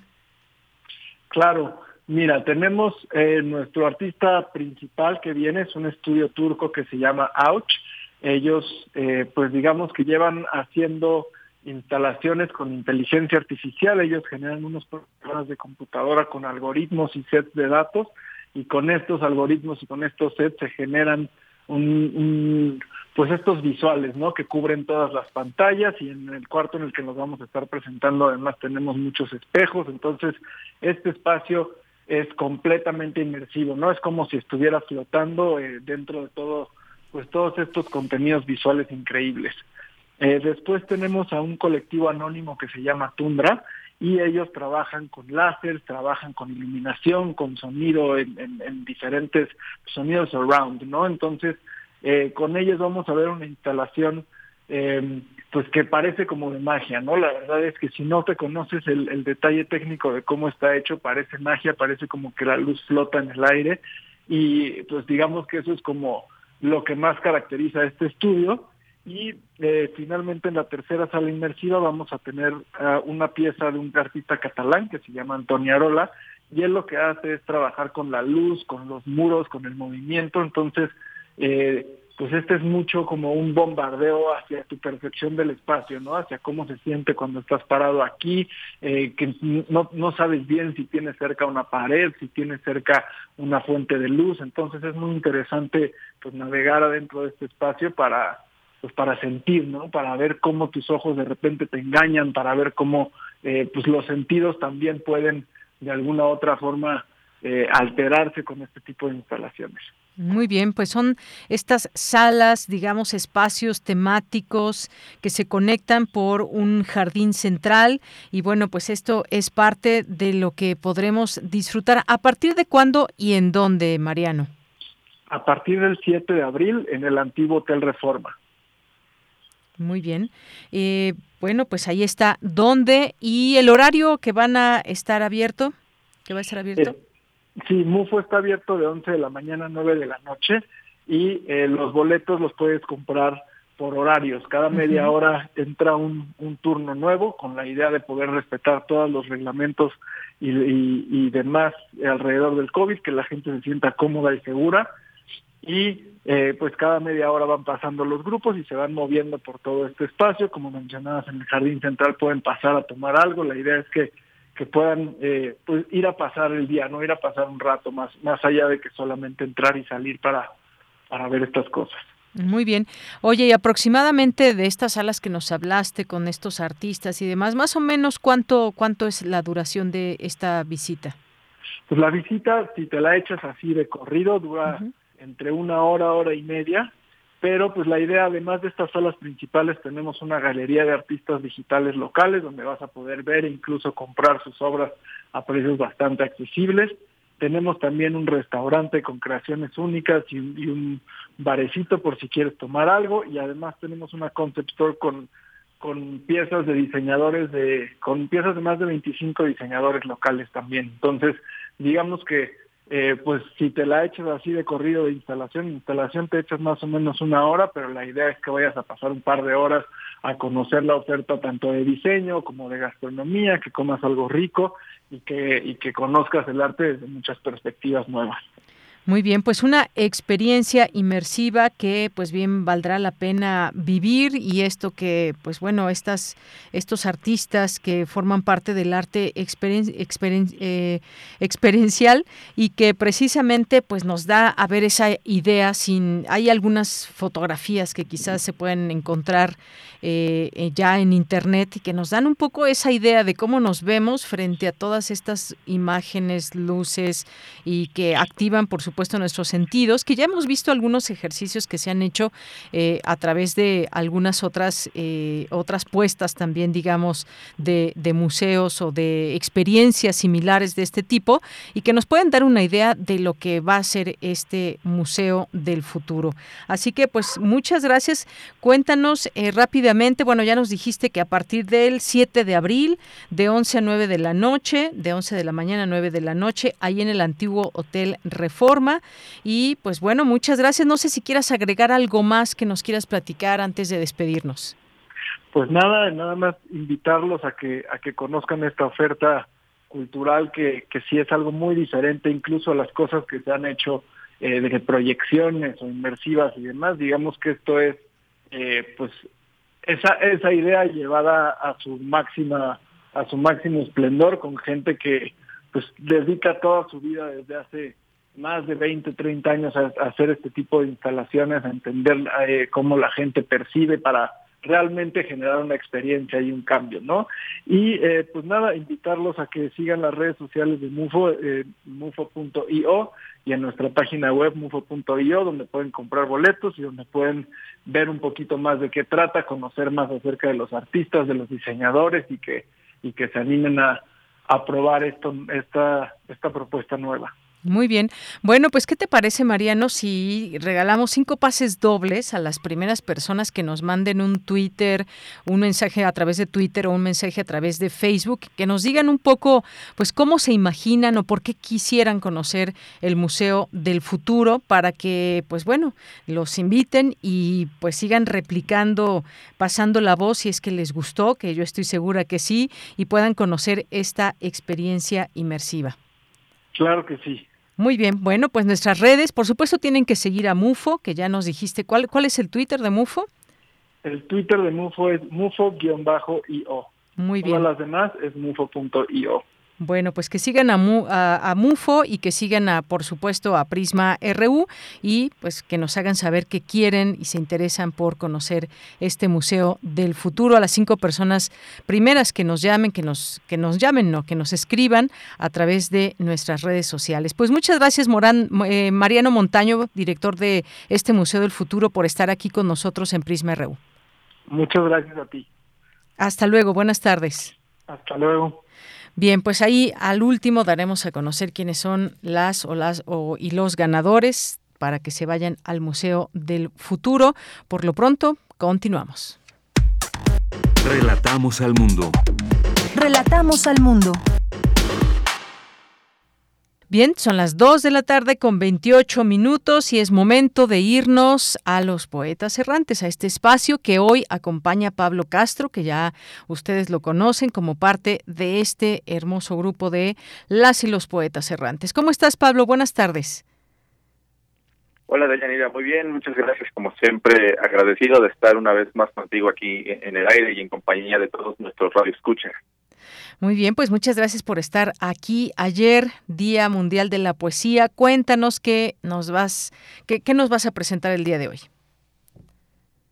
Efectivamente, Yanira, ayer fue el Día Mundial de la Poesía y bueno, el mensaje de, del día de hoy es muy claro. Que la, la poesía no tiene que ver con una persona, no tiene que ver con un libro, ni tiene que ver con un tiempo, sino que nuestra vida está llena de emociones. Y donde hay una pizca de emoción, hay mil poemas existiendo, esperando a ser dichos, pero sobre todo esperando a ser vividos. Entonces, antes de escuchar el programa, quiero decir la siguiente frase. Un poeta no es aquel que sabe de memoria mil versos, sino aquel que habiendo conocido el mundo, sigue llorando porque el sol lo ilumina. Muy bien, pues muchas gracias Pablo Castro, gracias por esta pequeña lectura y si te parece bien vamos a escuchar lo que nos han preparado el día de hoy desde Poetas Errantes y regreso contigo. Claro que sí, Deyanira. Adelante. Poeta soy, errando voy,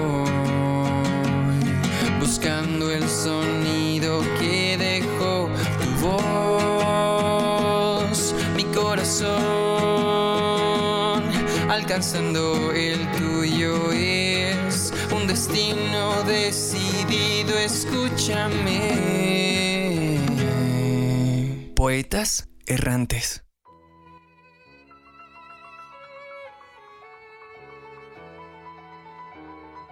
Poesía es... es... es... ¿Qué es la poesía? En la escuela me dijeron que la poesía es una composición literaria que se concibe como expresión artística de la belleza por medio de la palabra. Eh, sí, eso es la poesía. Y nadie puede decir que no. ¿Y eso qué quiere decir? Eh, bueno, no, eso no es la poesía. ¿La poesía tiene que ver con hablar bonito? Ándale, en la poesía hablan bonito. ¿Y si una persona no puede hablar, ya no es poeta? Entonces, la poesía no es hablar bonito, es escribir bonito. Pero yo no sé escribir, entonces, ¿no es para mí? Claro que sí. Entonces la poesía es... un libro. No. Cosas que no se entienden. Que no. Los libros con polvo de mi casa. No, no y no. Ya, escuchen. Sí, la poesía es eso. Y también es...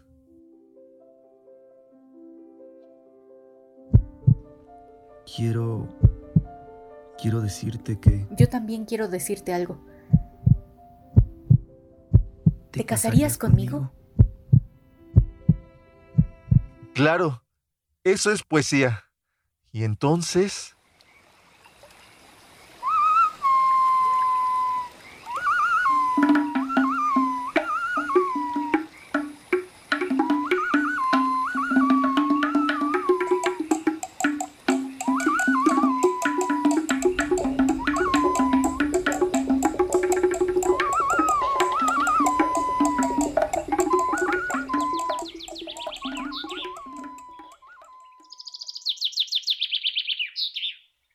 ¿Poesía?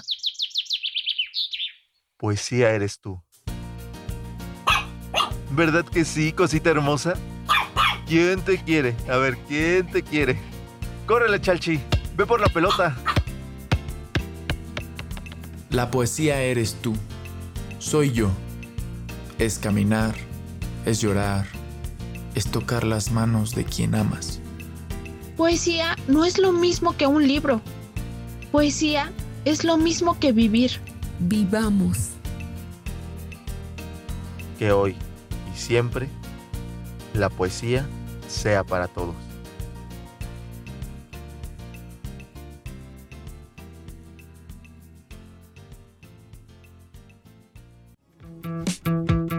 Esta es una producción de Poetas Errantes, unidos con la poesía y el corazón. Es muy familiar. Hay algo en este encuentro que no quiero olvidar. Poeta soy. Bien, pues cuántas cosas se pueden decir de la poesía, un género literario, pero bueno, bien decías, Pablo, ¿qué es la poesía? Pues es todo, es amor, es tristeza, es sentir, es un instrumento, decía por ahí Leslie, poesía eh, pues es lo mismo que, que vivir, o viajar o expresar a través de la palabra. ¿Cuántas definiciones podemos sacar? Y ahí está la poesía puesta para ser leída, para ser disfrutada, para ser, hacernos sentir, Pablo. Exactamente, Deyanira. La invitación es que escuchemos a la poesía, démonos el tiempo de maravillarnos y no vivamos muchas veces en esa falsa seguridad de tener todo bajo control y bueno, como, como dice el programa, que hoy siempre la poesía sea de todos y para todos. Así es, Pablo. Pues muchas gracias, gracias. Un día que, como hoy también, no solamente ayer que fue el Día Mundial, sino siempre, pues tener presente a la poesía, a quien le guste la palabra, a quien le guste expresar a través de nuestras propias palabras o a través de las palabras que otras y otros han escrito y que siguen pasando los años y que es una muy buena manera también para comunicarnos todo eso que se siente inspirados por pues el amor amor o el desamor y inspirados también incluso por situaciones adversas. Pero pues muchas gracias como siempre este espacio de los poetas errantes. Pablo, ¿algo más que quieras comentar antes de despedirnos? Que todos seamos felices y vivamos cada segundo de nuestra vida Muy bien, Pablo, pues te mando un abrazo a ti y extensivo a todo el equipo de Poetas Errantes. Muchas gracias. Gracias, Ayanira. Cuídate mucho. Hasta luego. Muy buenas tardes. Fue Pablo Castro como parte de los Poetas Errantes. Hoy los martes que dedicamos este espacio, esta sección, a esta hora más o menos, a lo que nos traigan aquí, eh, que realizan todas las semanas los Poetas Errantes. Continuamos. Porque tu opinión es importante, síguenos en nuestras redes sociales, en Facebook como Prisma RU y en Twitter como arroba PrismaRU.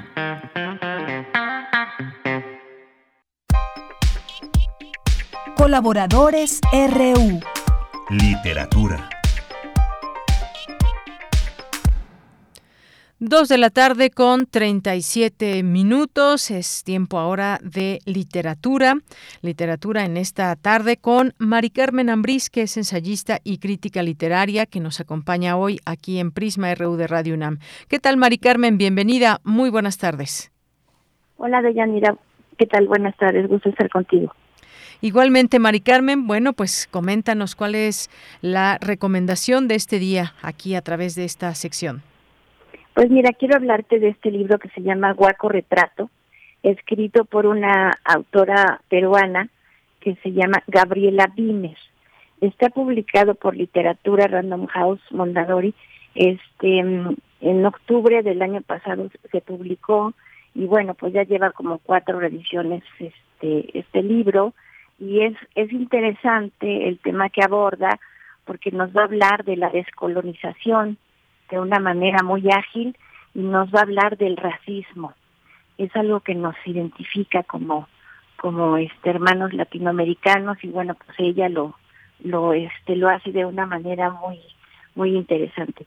¿Quién es Gabriela Wiener? Pues es una de las narradoras peruanas más propositivas.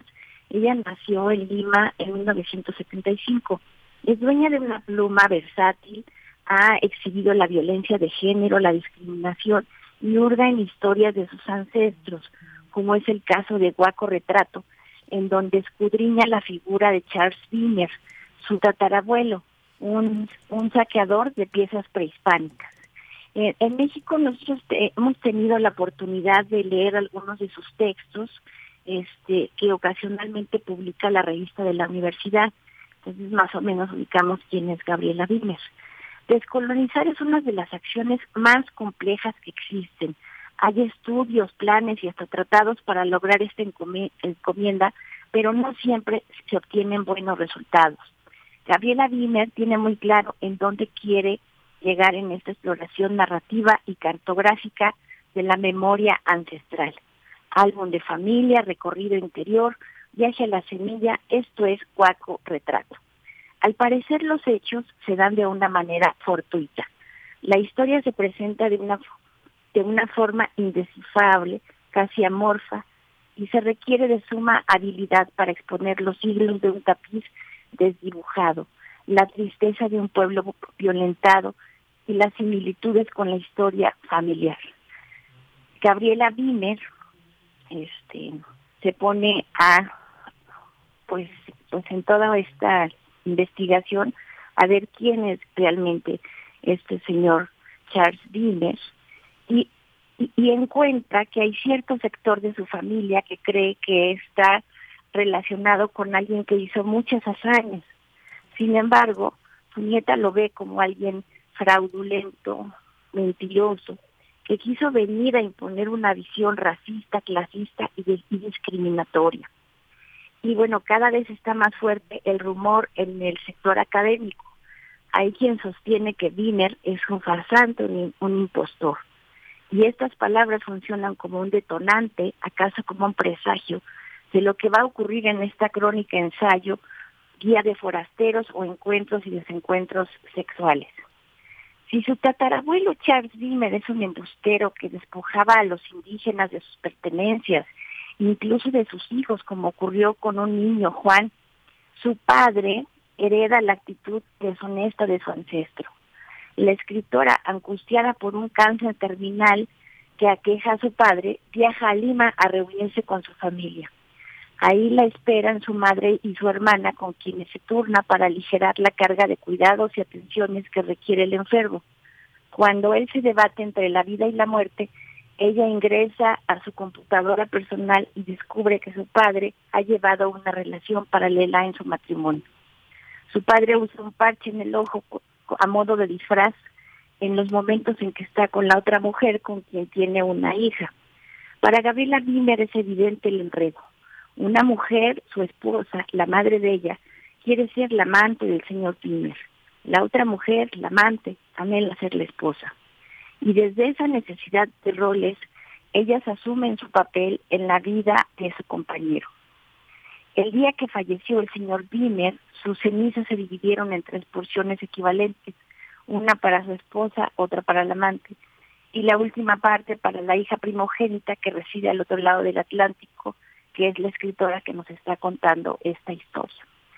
Durante su estancia en Lima descubre que la excusa perfecta de su padre siempre fue su salud, los problemas que debía solucionar y de algún modo hacían verosímiles sus, sus ausencias.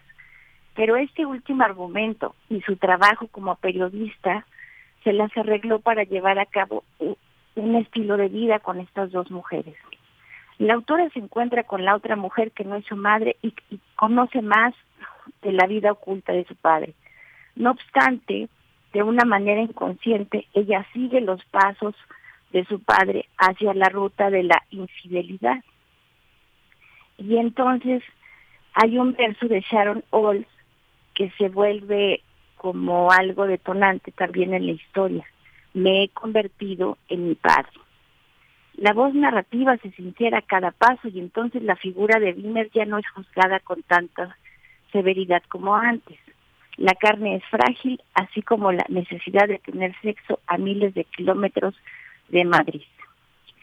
En sí es una es un libro muy interesante porque vemos que a partir de esta crónica es, es este reencontrar estas raíces, esta descolonización, pero también exhibir esta situación del racismo, de esta visión que se ha impuesto y este pues en, pues en varios este en varios países y la propia narradora nos va a contar cómo enfrenta ese racismo estando en Madrid, cómo le ofrecen trabajos para que ella este este se dedique a cuidar niños, se dedique a la limpieza del hogar cuando ella no ha solicitado esos trabajos, pero nada más por su por su tono de piel y este le, le ofrecen ese tipo de, empleos, ¿no?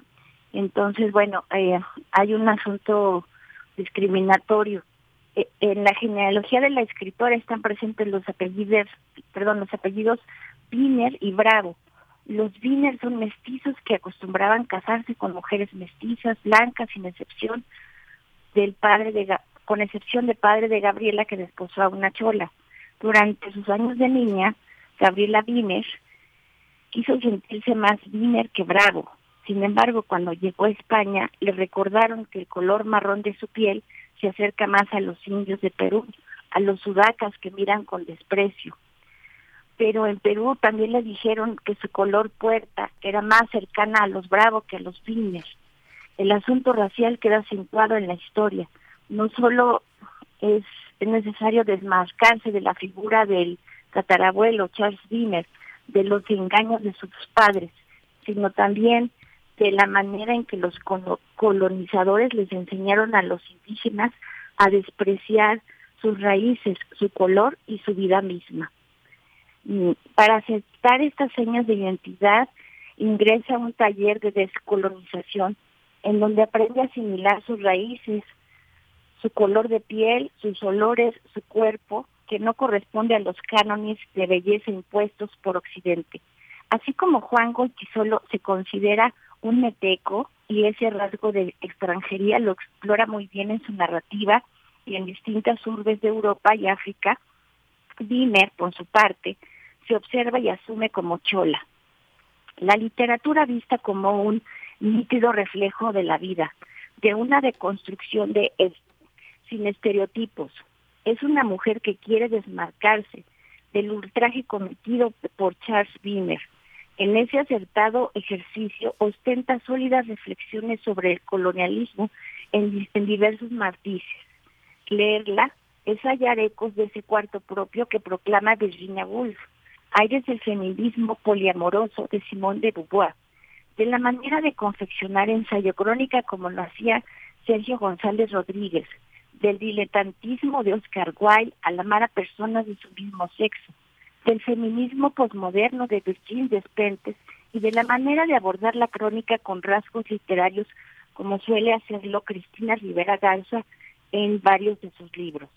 Gabriela Wiener depositó las cenizas de su padre en Madrid en un árbol que florece en bueno, que florece con hojas en forma de corazón. Su madre cree que cuando brotan las flores es porque su padre la protege y está con ella. Es lamentable que Gabriela Wiener haya sido invitada y luego desinvitada a la fila este año por el Ministerio de Cultura de Perú. Bueno, eso fue por este desacuerdos ahí que tuvieron y en realidad pues ella debió de haber ido a la FIL el año pasado porque es una de las voces con más fuerza narrativa en América Latina. Descolonizar es una de las acciones más complejas que existen y ella lo logra con óptimos resultados. Pues Muy bien. es este una una una semblanza de este libro, es un acercamiento pues muchas gracias, eh, Mari Carmen, por este extraordinario pues acercamiento a esta obra de Gabriela Wiener y pues bueno, todo esto que nos platicas hasta este tema del color de la piel, que podemos llegar también hasta eso, pues ahí queda, ya está en nuestras redes sociales eh, para que conozcan la portada de este libro de Gabriela Wiener, Huaco Retrato. Muchísimas gracias por estar aquí con nosotros. Estaba leyendo que mañana presenta, eh, pues entre las presentaciones que va a tener de su libro mañana allá en eh, Quito. Eh, y bueno, la pueden seguir a Gabriela Wiener a través de su cuenta de Twitter, arroba Gabriela Wiener, así su, su nombre y en minúsculas. Y a ti te podemos seguir también, eh, Mari Carmen, como Ambris MS. Pues muchísimas gracias, gracias Mari Carmen, como siempre, cuando estás aquí con nosotros, eventualmente nos seguiremos escuchando. Gracias, Deyanira. Buenas tardes. Hasta luego, muy buenas tardes a Mari Carmen Ambrís, ensayista y crítica literaria. Ya ha publicado este, este libro en nuestras redes sociales para que lo conozcan y se animen a leerlo. Continuamos. Porque tu opinión es importante, síguenos en nuestras redes sociales, en Facebook como Prisma RU y en Twitter como arroba PrismaRU.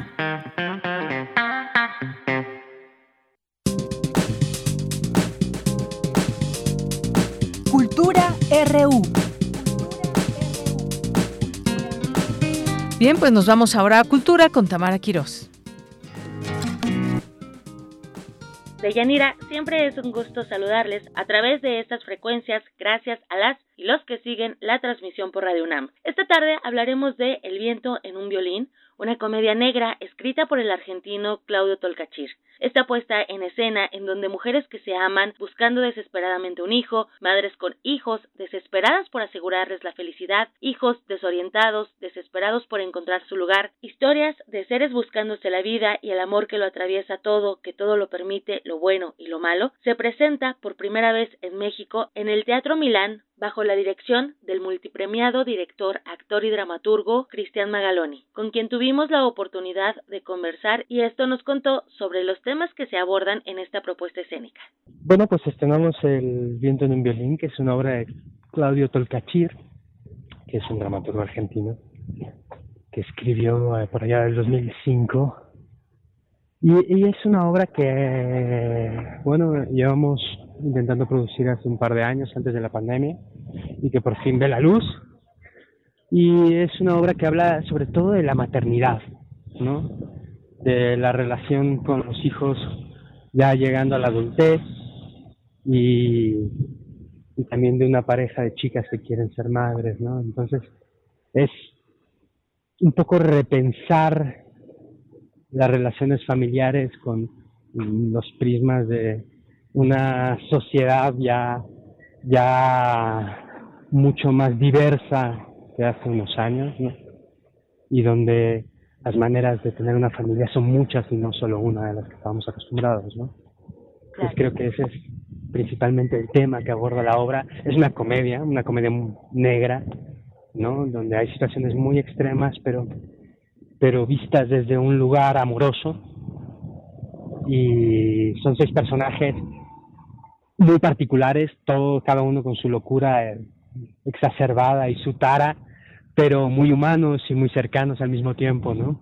Y bueno, más o menos es eso. Bien. Oye, Cristian, ¿quién te acompaña en esta puesta en escena? Platícanos un poco del elenco. Obviamente, cuando vamos al teatro y cuando somos públicos, solamente vemos a los actores, ¿no? Pero detrás de todo esto hay un gran equipo, escenografía, iluminación, vestuario. Entonces, nos puedes platicar eh, del equipo un poco, de cómo han trabajado para realizar este montaje. Claro que sí, sí. Este es un equipo grande, ¿no? Es una obra que tiene un equipo muy padre. Eh, bueno, aparte del elenco, que son Mercedes Hernández, Asir Abate, Majalat Sánchez, Roberto Beck y Daniel Mandoki y Ari Sacristán. Pues está en la escenografía Jesús Hernández, que también hace la iluminación, que es un maestro de la escenografía, lleva muchos años trabajando a muy alto nivel y hizo una cosa padrísima, porque es una obra difícil, porque es una obra eh, muy realista, ¿no? Muy en su, en su manera de plantear la ficción, pero necesita muchos espacios a la vez, ¿no?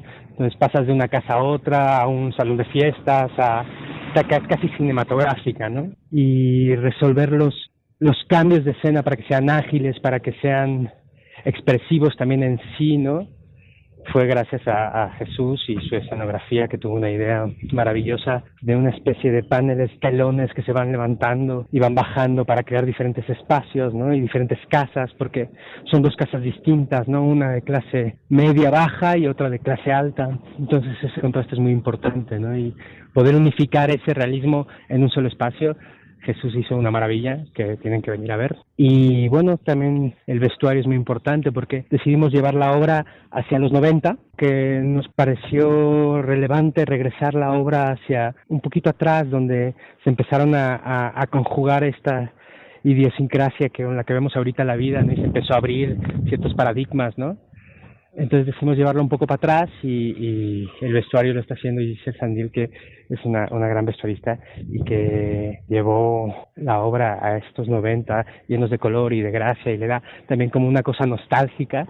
Y bueno, en la música tenemos a Daniela Mandoki, que compuso y, y armó todo un diseño sonoro para articular estos cambios de escena constantes, ¿no? Y para meter un poco en espíritu también de época y de, y de sensación, porque la obra es una obra compleja, porque puede ser leída desde muchas maneras, ¿no? Si te paras a pensar lo que está pasando es, es tremendo, pero cómo lo tratan los personajes es, casi rayando lo fársico, ¿no? Es con mucho humor sobre el otro y sobre sí mismo. Entonces, es una obra de un tono complejo. Entonces, la música ayuda mucho a sentar cómo, desde dónde ver la obra, ¿no? Desde dónde asimilarla. Y bueno, tenemos un equipo de producción increíble dirigido por Ana Kupfer, ¿no? En el cual también está Daniel Sosa. Y la adaptación es de Jimena M. Vázquez, que hace ya un par de años le pedí que que trajera a México esta cosa que era muy particularmente argentina, ¿no? Porque Tolcachir es un dramaturgo que escribe para los actores que tiene, entonces, bueno, en este caso, ¿no? Entonces era un equipo de actores particular al cual le escribió un personaje particular, ¿no? Entonces adaptarlo a México y adaptarlo a otros actores no es tan fácil. y Jimena hizo... Ajá. incluso eh, tiene su propio espacio escénico, ¿no? Lo que claro, tiene Timbre 4, ¿no? Timbre 4, ajá que era un departamento que ahora ya es un teatro, teatro, ¿no? Entonces, él, no sé si has visto obras de él, tiene la, la omisión de la familia Coleman, que es maravillosa. Es de las mejores obras de teatro que he visto en vivo. Y es, es todo hecho a base de improvisaciones, ¿no? Él improvisa con los actores y va creando una historia con ellos mismos y va eh, elaborando la dramaturgia a través de lo que va saliendo en los ensayos, ¿no? Entonces son obras muy particulares que están escritas para ese actor, para esa actriz, ¿no? Eh, y son tocan cosas muy muy muy cercanas para ellos, ¿no? De, de una Argentina de los 2000 también, ¿no? Que es una Argentina que pues tampoco es la que es ahora, ¿no? Y menos un México de 2020. Entonces, esa fue una de las decisiones también de pasarla a los 90 y también el trabajo de Jimena, ¿no? De, de adaptar una cuestión social que no es igual en México que en Argentina, ¿no? De articular el humor argentino en, un, en una manera de hablar mexicana, ¿no? Eh, eh, fue un trabajo bastante laborioso el que hizo Jimena y que creo que le quedó muy bien excelente. Justo eso es lo que también te iba a preguntar, Cristiano, o sea, cómo trabajar eh, este texto, ¿no? Cómo hacerlo desde la dirección. Bueno, tú eres el director. Ya me respondiste sin preguntarte y te lo agradezco mucho. no, sí me interesaba, eh, pues, que de viva voz nos contaras acerca de este proyecto y pues nada, que sea exitoso y que la pandemia nos permita ya es, estar como más constantes en esto, ¿no? Porque todavía estamos en la tabla floja, yo sé. Sí, el teatro ha, ha sido delicado para el teatro la pandemia. Pero bueno, sobrevivimos y, y, la gente tiene muchas ganas de teatro, siento. Sí, sin duda. Cristian, pues muchísimas gracias por tomar la llamada y muchas gracias sobre todo por tu tiempo. No, hombre, gracias Tamara. Que estés muy bien. Tú también, que estés muy bien. Chao. Cristian Magaloni es actor, docente y director de teatro. Actualmente dirige El viento en un violín. Esta obra se está presentando todos los miércoles hasta el 18 de mayo a las 8.45 de la noche en el Teatro Milán, ubicado en la calle Lucerna número 64 en la colonia Juárez en la alcaldía Cuauhtémoc. Para más información pueden visitar la página web de este recinto, así como nuestras redes sociodigitales. Recuerden que estamos en arroba prisma.ru. Hasta aquí la información de hoy. De Yanira, regreso contigo. Hasta mañana.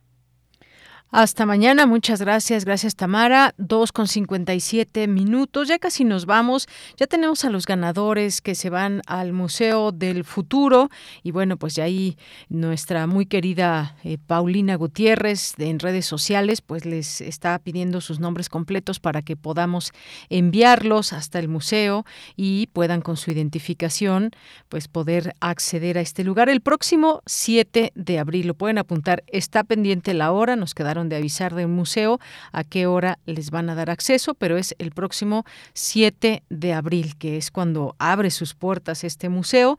Y bueno, pues en tanto los ganadores eh, a través de nuestro Facebook son Elías Siufe, Calan Ábalos y Francisco Ramos y en Twitter Diana González y GHST, que sí necesitamos sus nombres completos para pasarlos allá justamente a las, eh, todavía no sabemos la hora, pero es el próximo 7 de abril. Así que, pues bueno, ya les estaremos avisando próximamente, todavía hay tiempo, pero vayan apartando la fecha y ya nos platicarán si les gustó. Así que, bueno, uno de las, de las, eh, de las personas que nos mandaron aquí se llama Valeria Sofía y bueno, Elías Chufe, que también lo dábamos a conocer. Son cinco las personas y pues bueno, ya les haremos llegar esta información. Ya casi nos vamos, ya casi nos vamos, le informamos también que esto que le comentaba de los, eh, de los transportistas, porque miembros de la Alianza Mexicana de Organizaciones de Transportistas se manifiestan hoy en diversas partes del país. Habíamos hablado de Puebla, bueno, también Ecatepec, Cuernavaca, Aguascalientes, Veracruz, Monterrey, Acapulco, para, entre otras cosas, exigir seguridad en las carreteras, que haya tarifas oficiales para el transporte, reemplacamiento para vehículos de carga y turismo, prohibición de los vehículos de doble remolque, que se ponga alto a los abusos y extorsiones de las autoridades, así como la reducción de los costos de las autopistas, entre otras demandas. Ese es su pliego petitorio que dan a conocer, pero por lo pronto muchas miles de personas quedaron completamente varadas ahí al intentar circular por algunas de estas carreteras. Bien, pues gracias, nos despedimos, nos despedimos en este martes 22 de marzo en la, eh, en la producción, Rodrigo Aguilar, en la asistencia de producción Denis Licea, aquí en los controles técnicos Andrés Ramírez y aquí en el micrófono se despide a nombre de todo el equipo de Yanira Morán. Que tenga muy buena tarde, buen provecho y hasta mañana.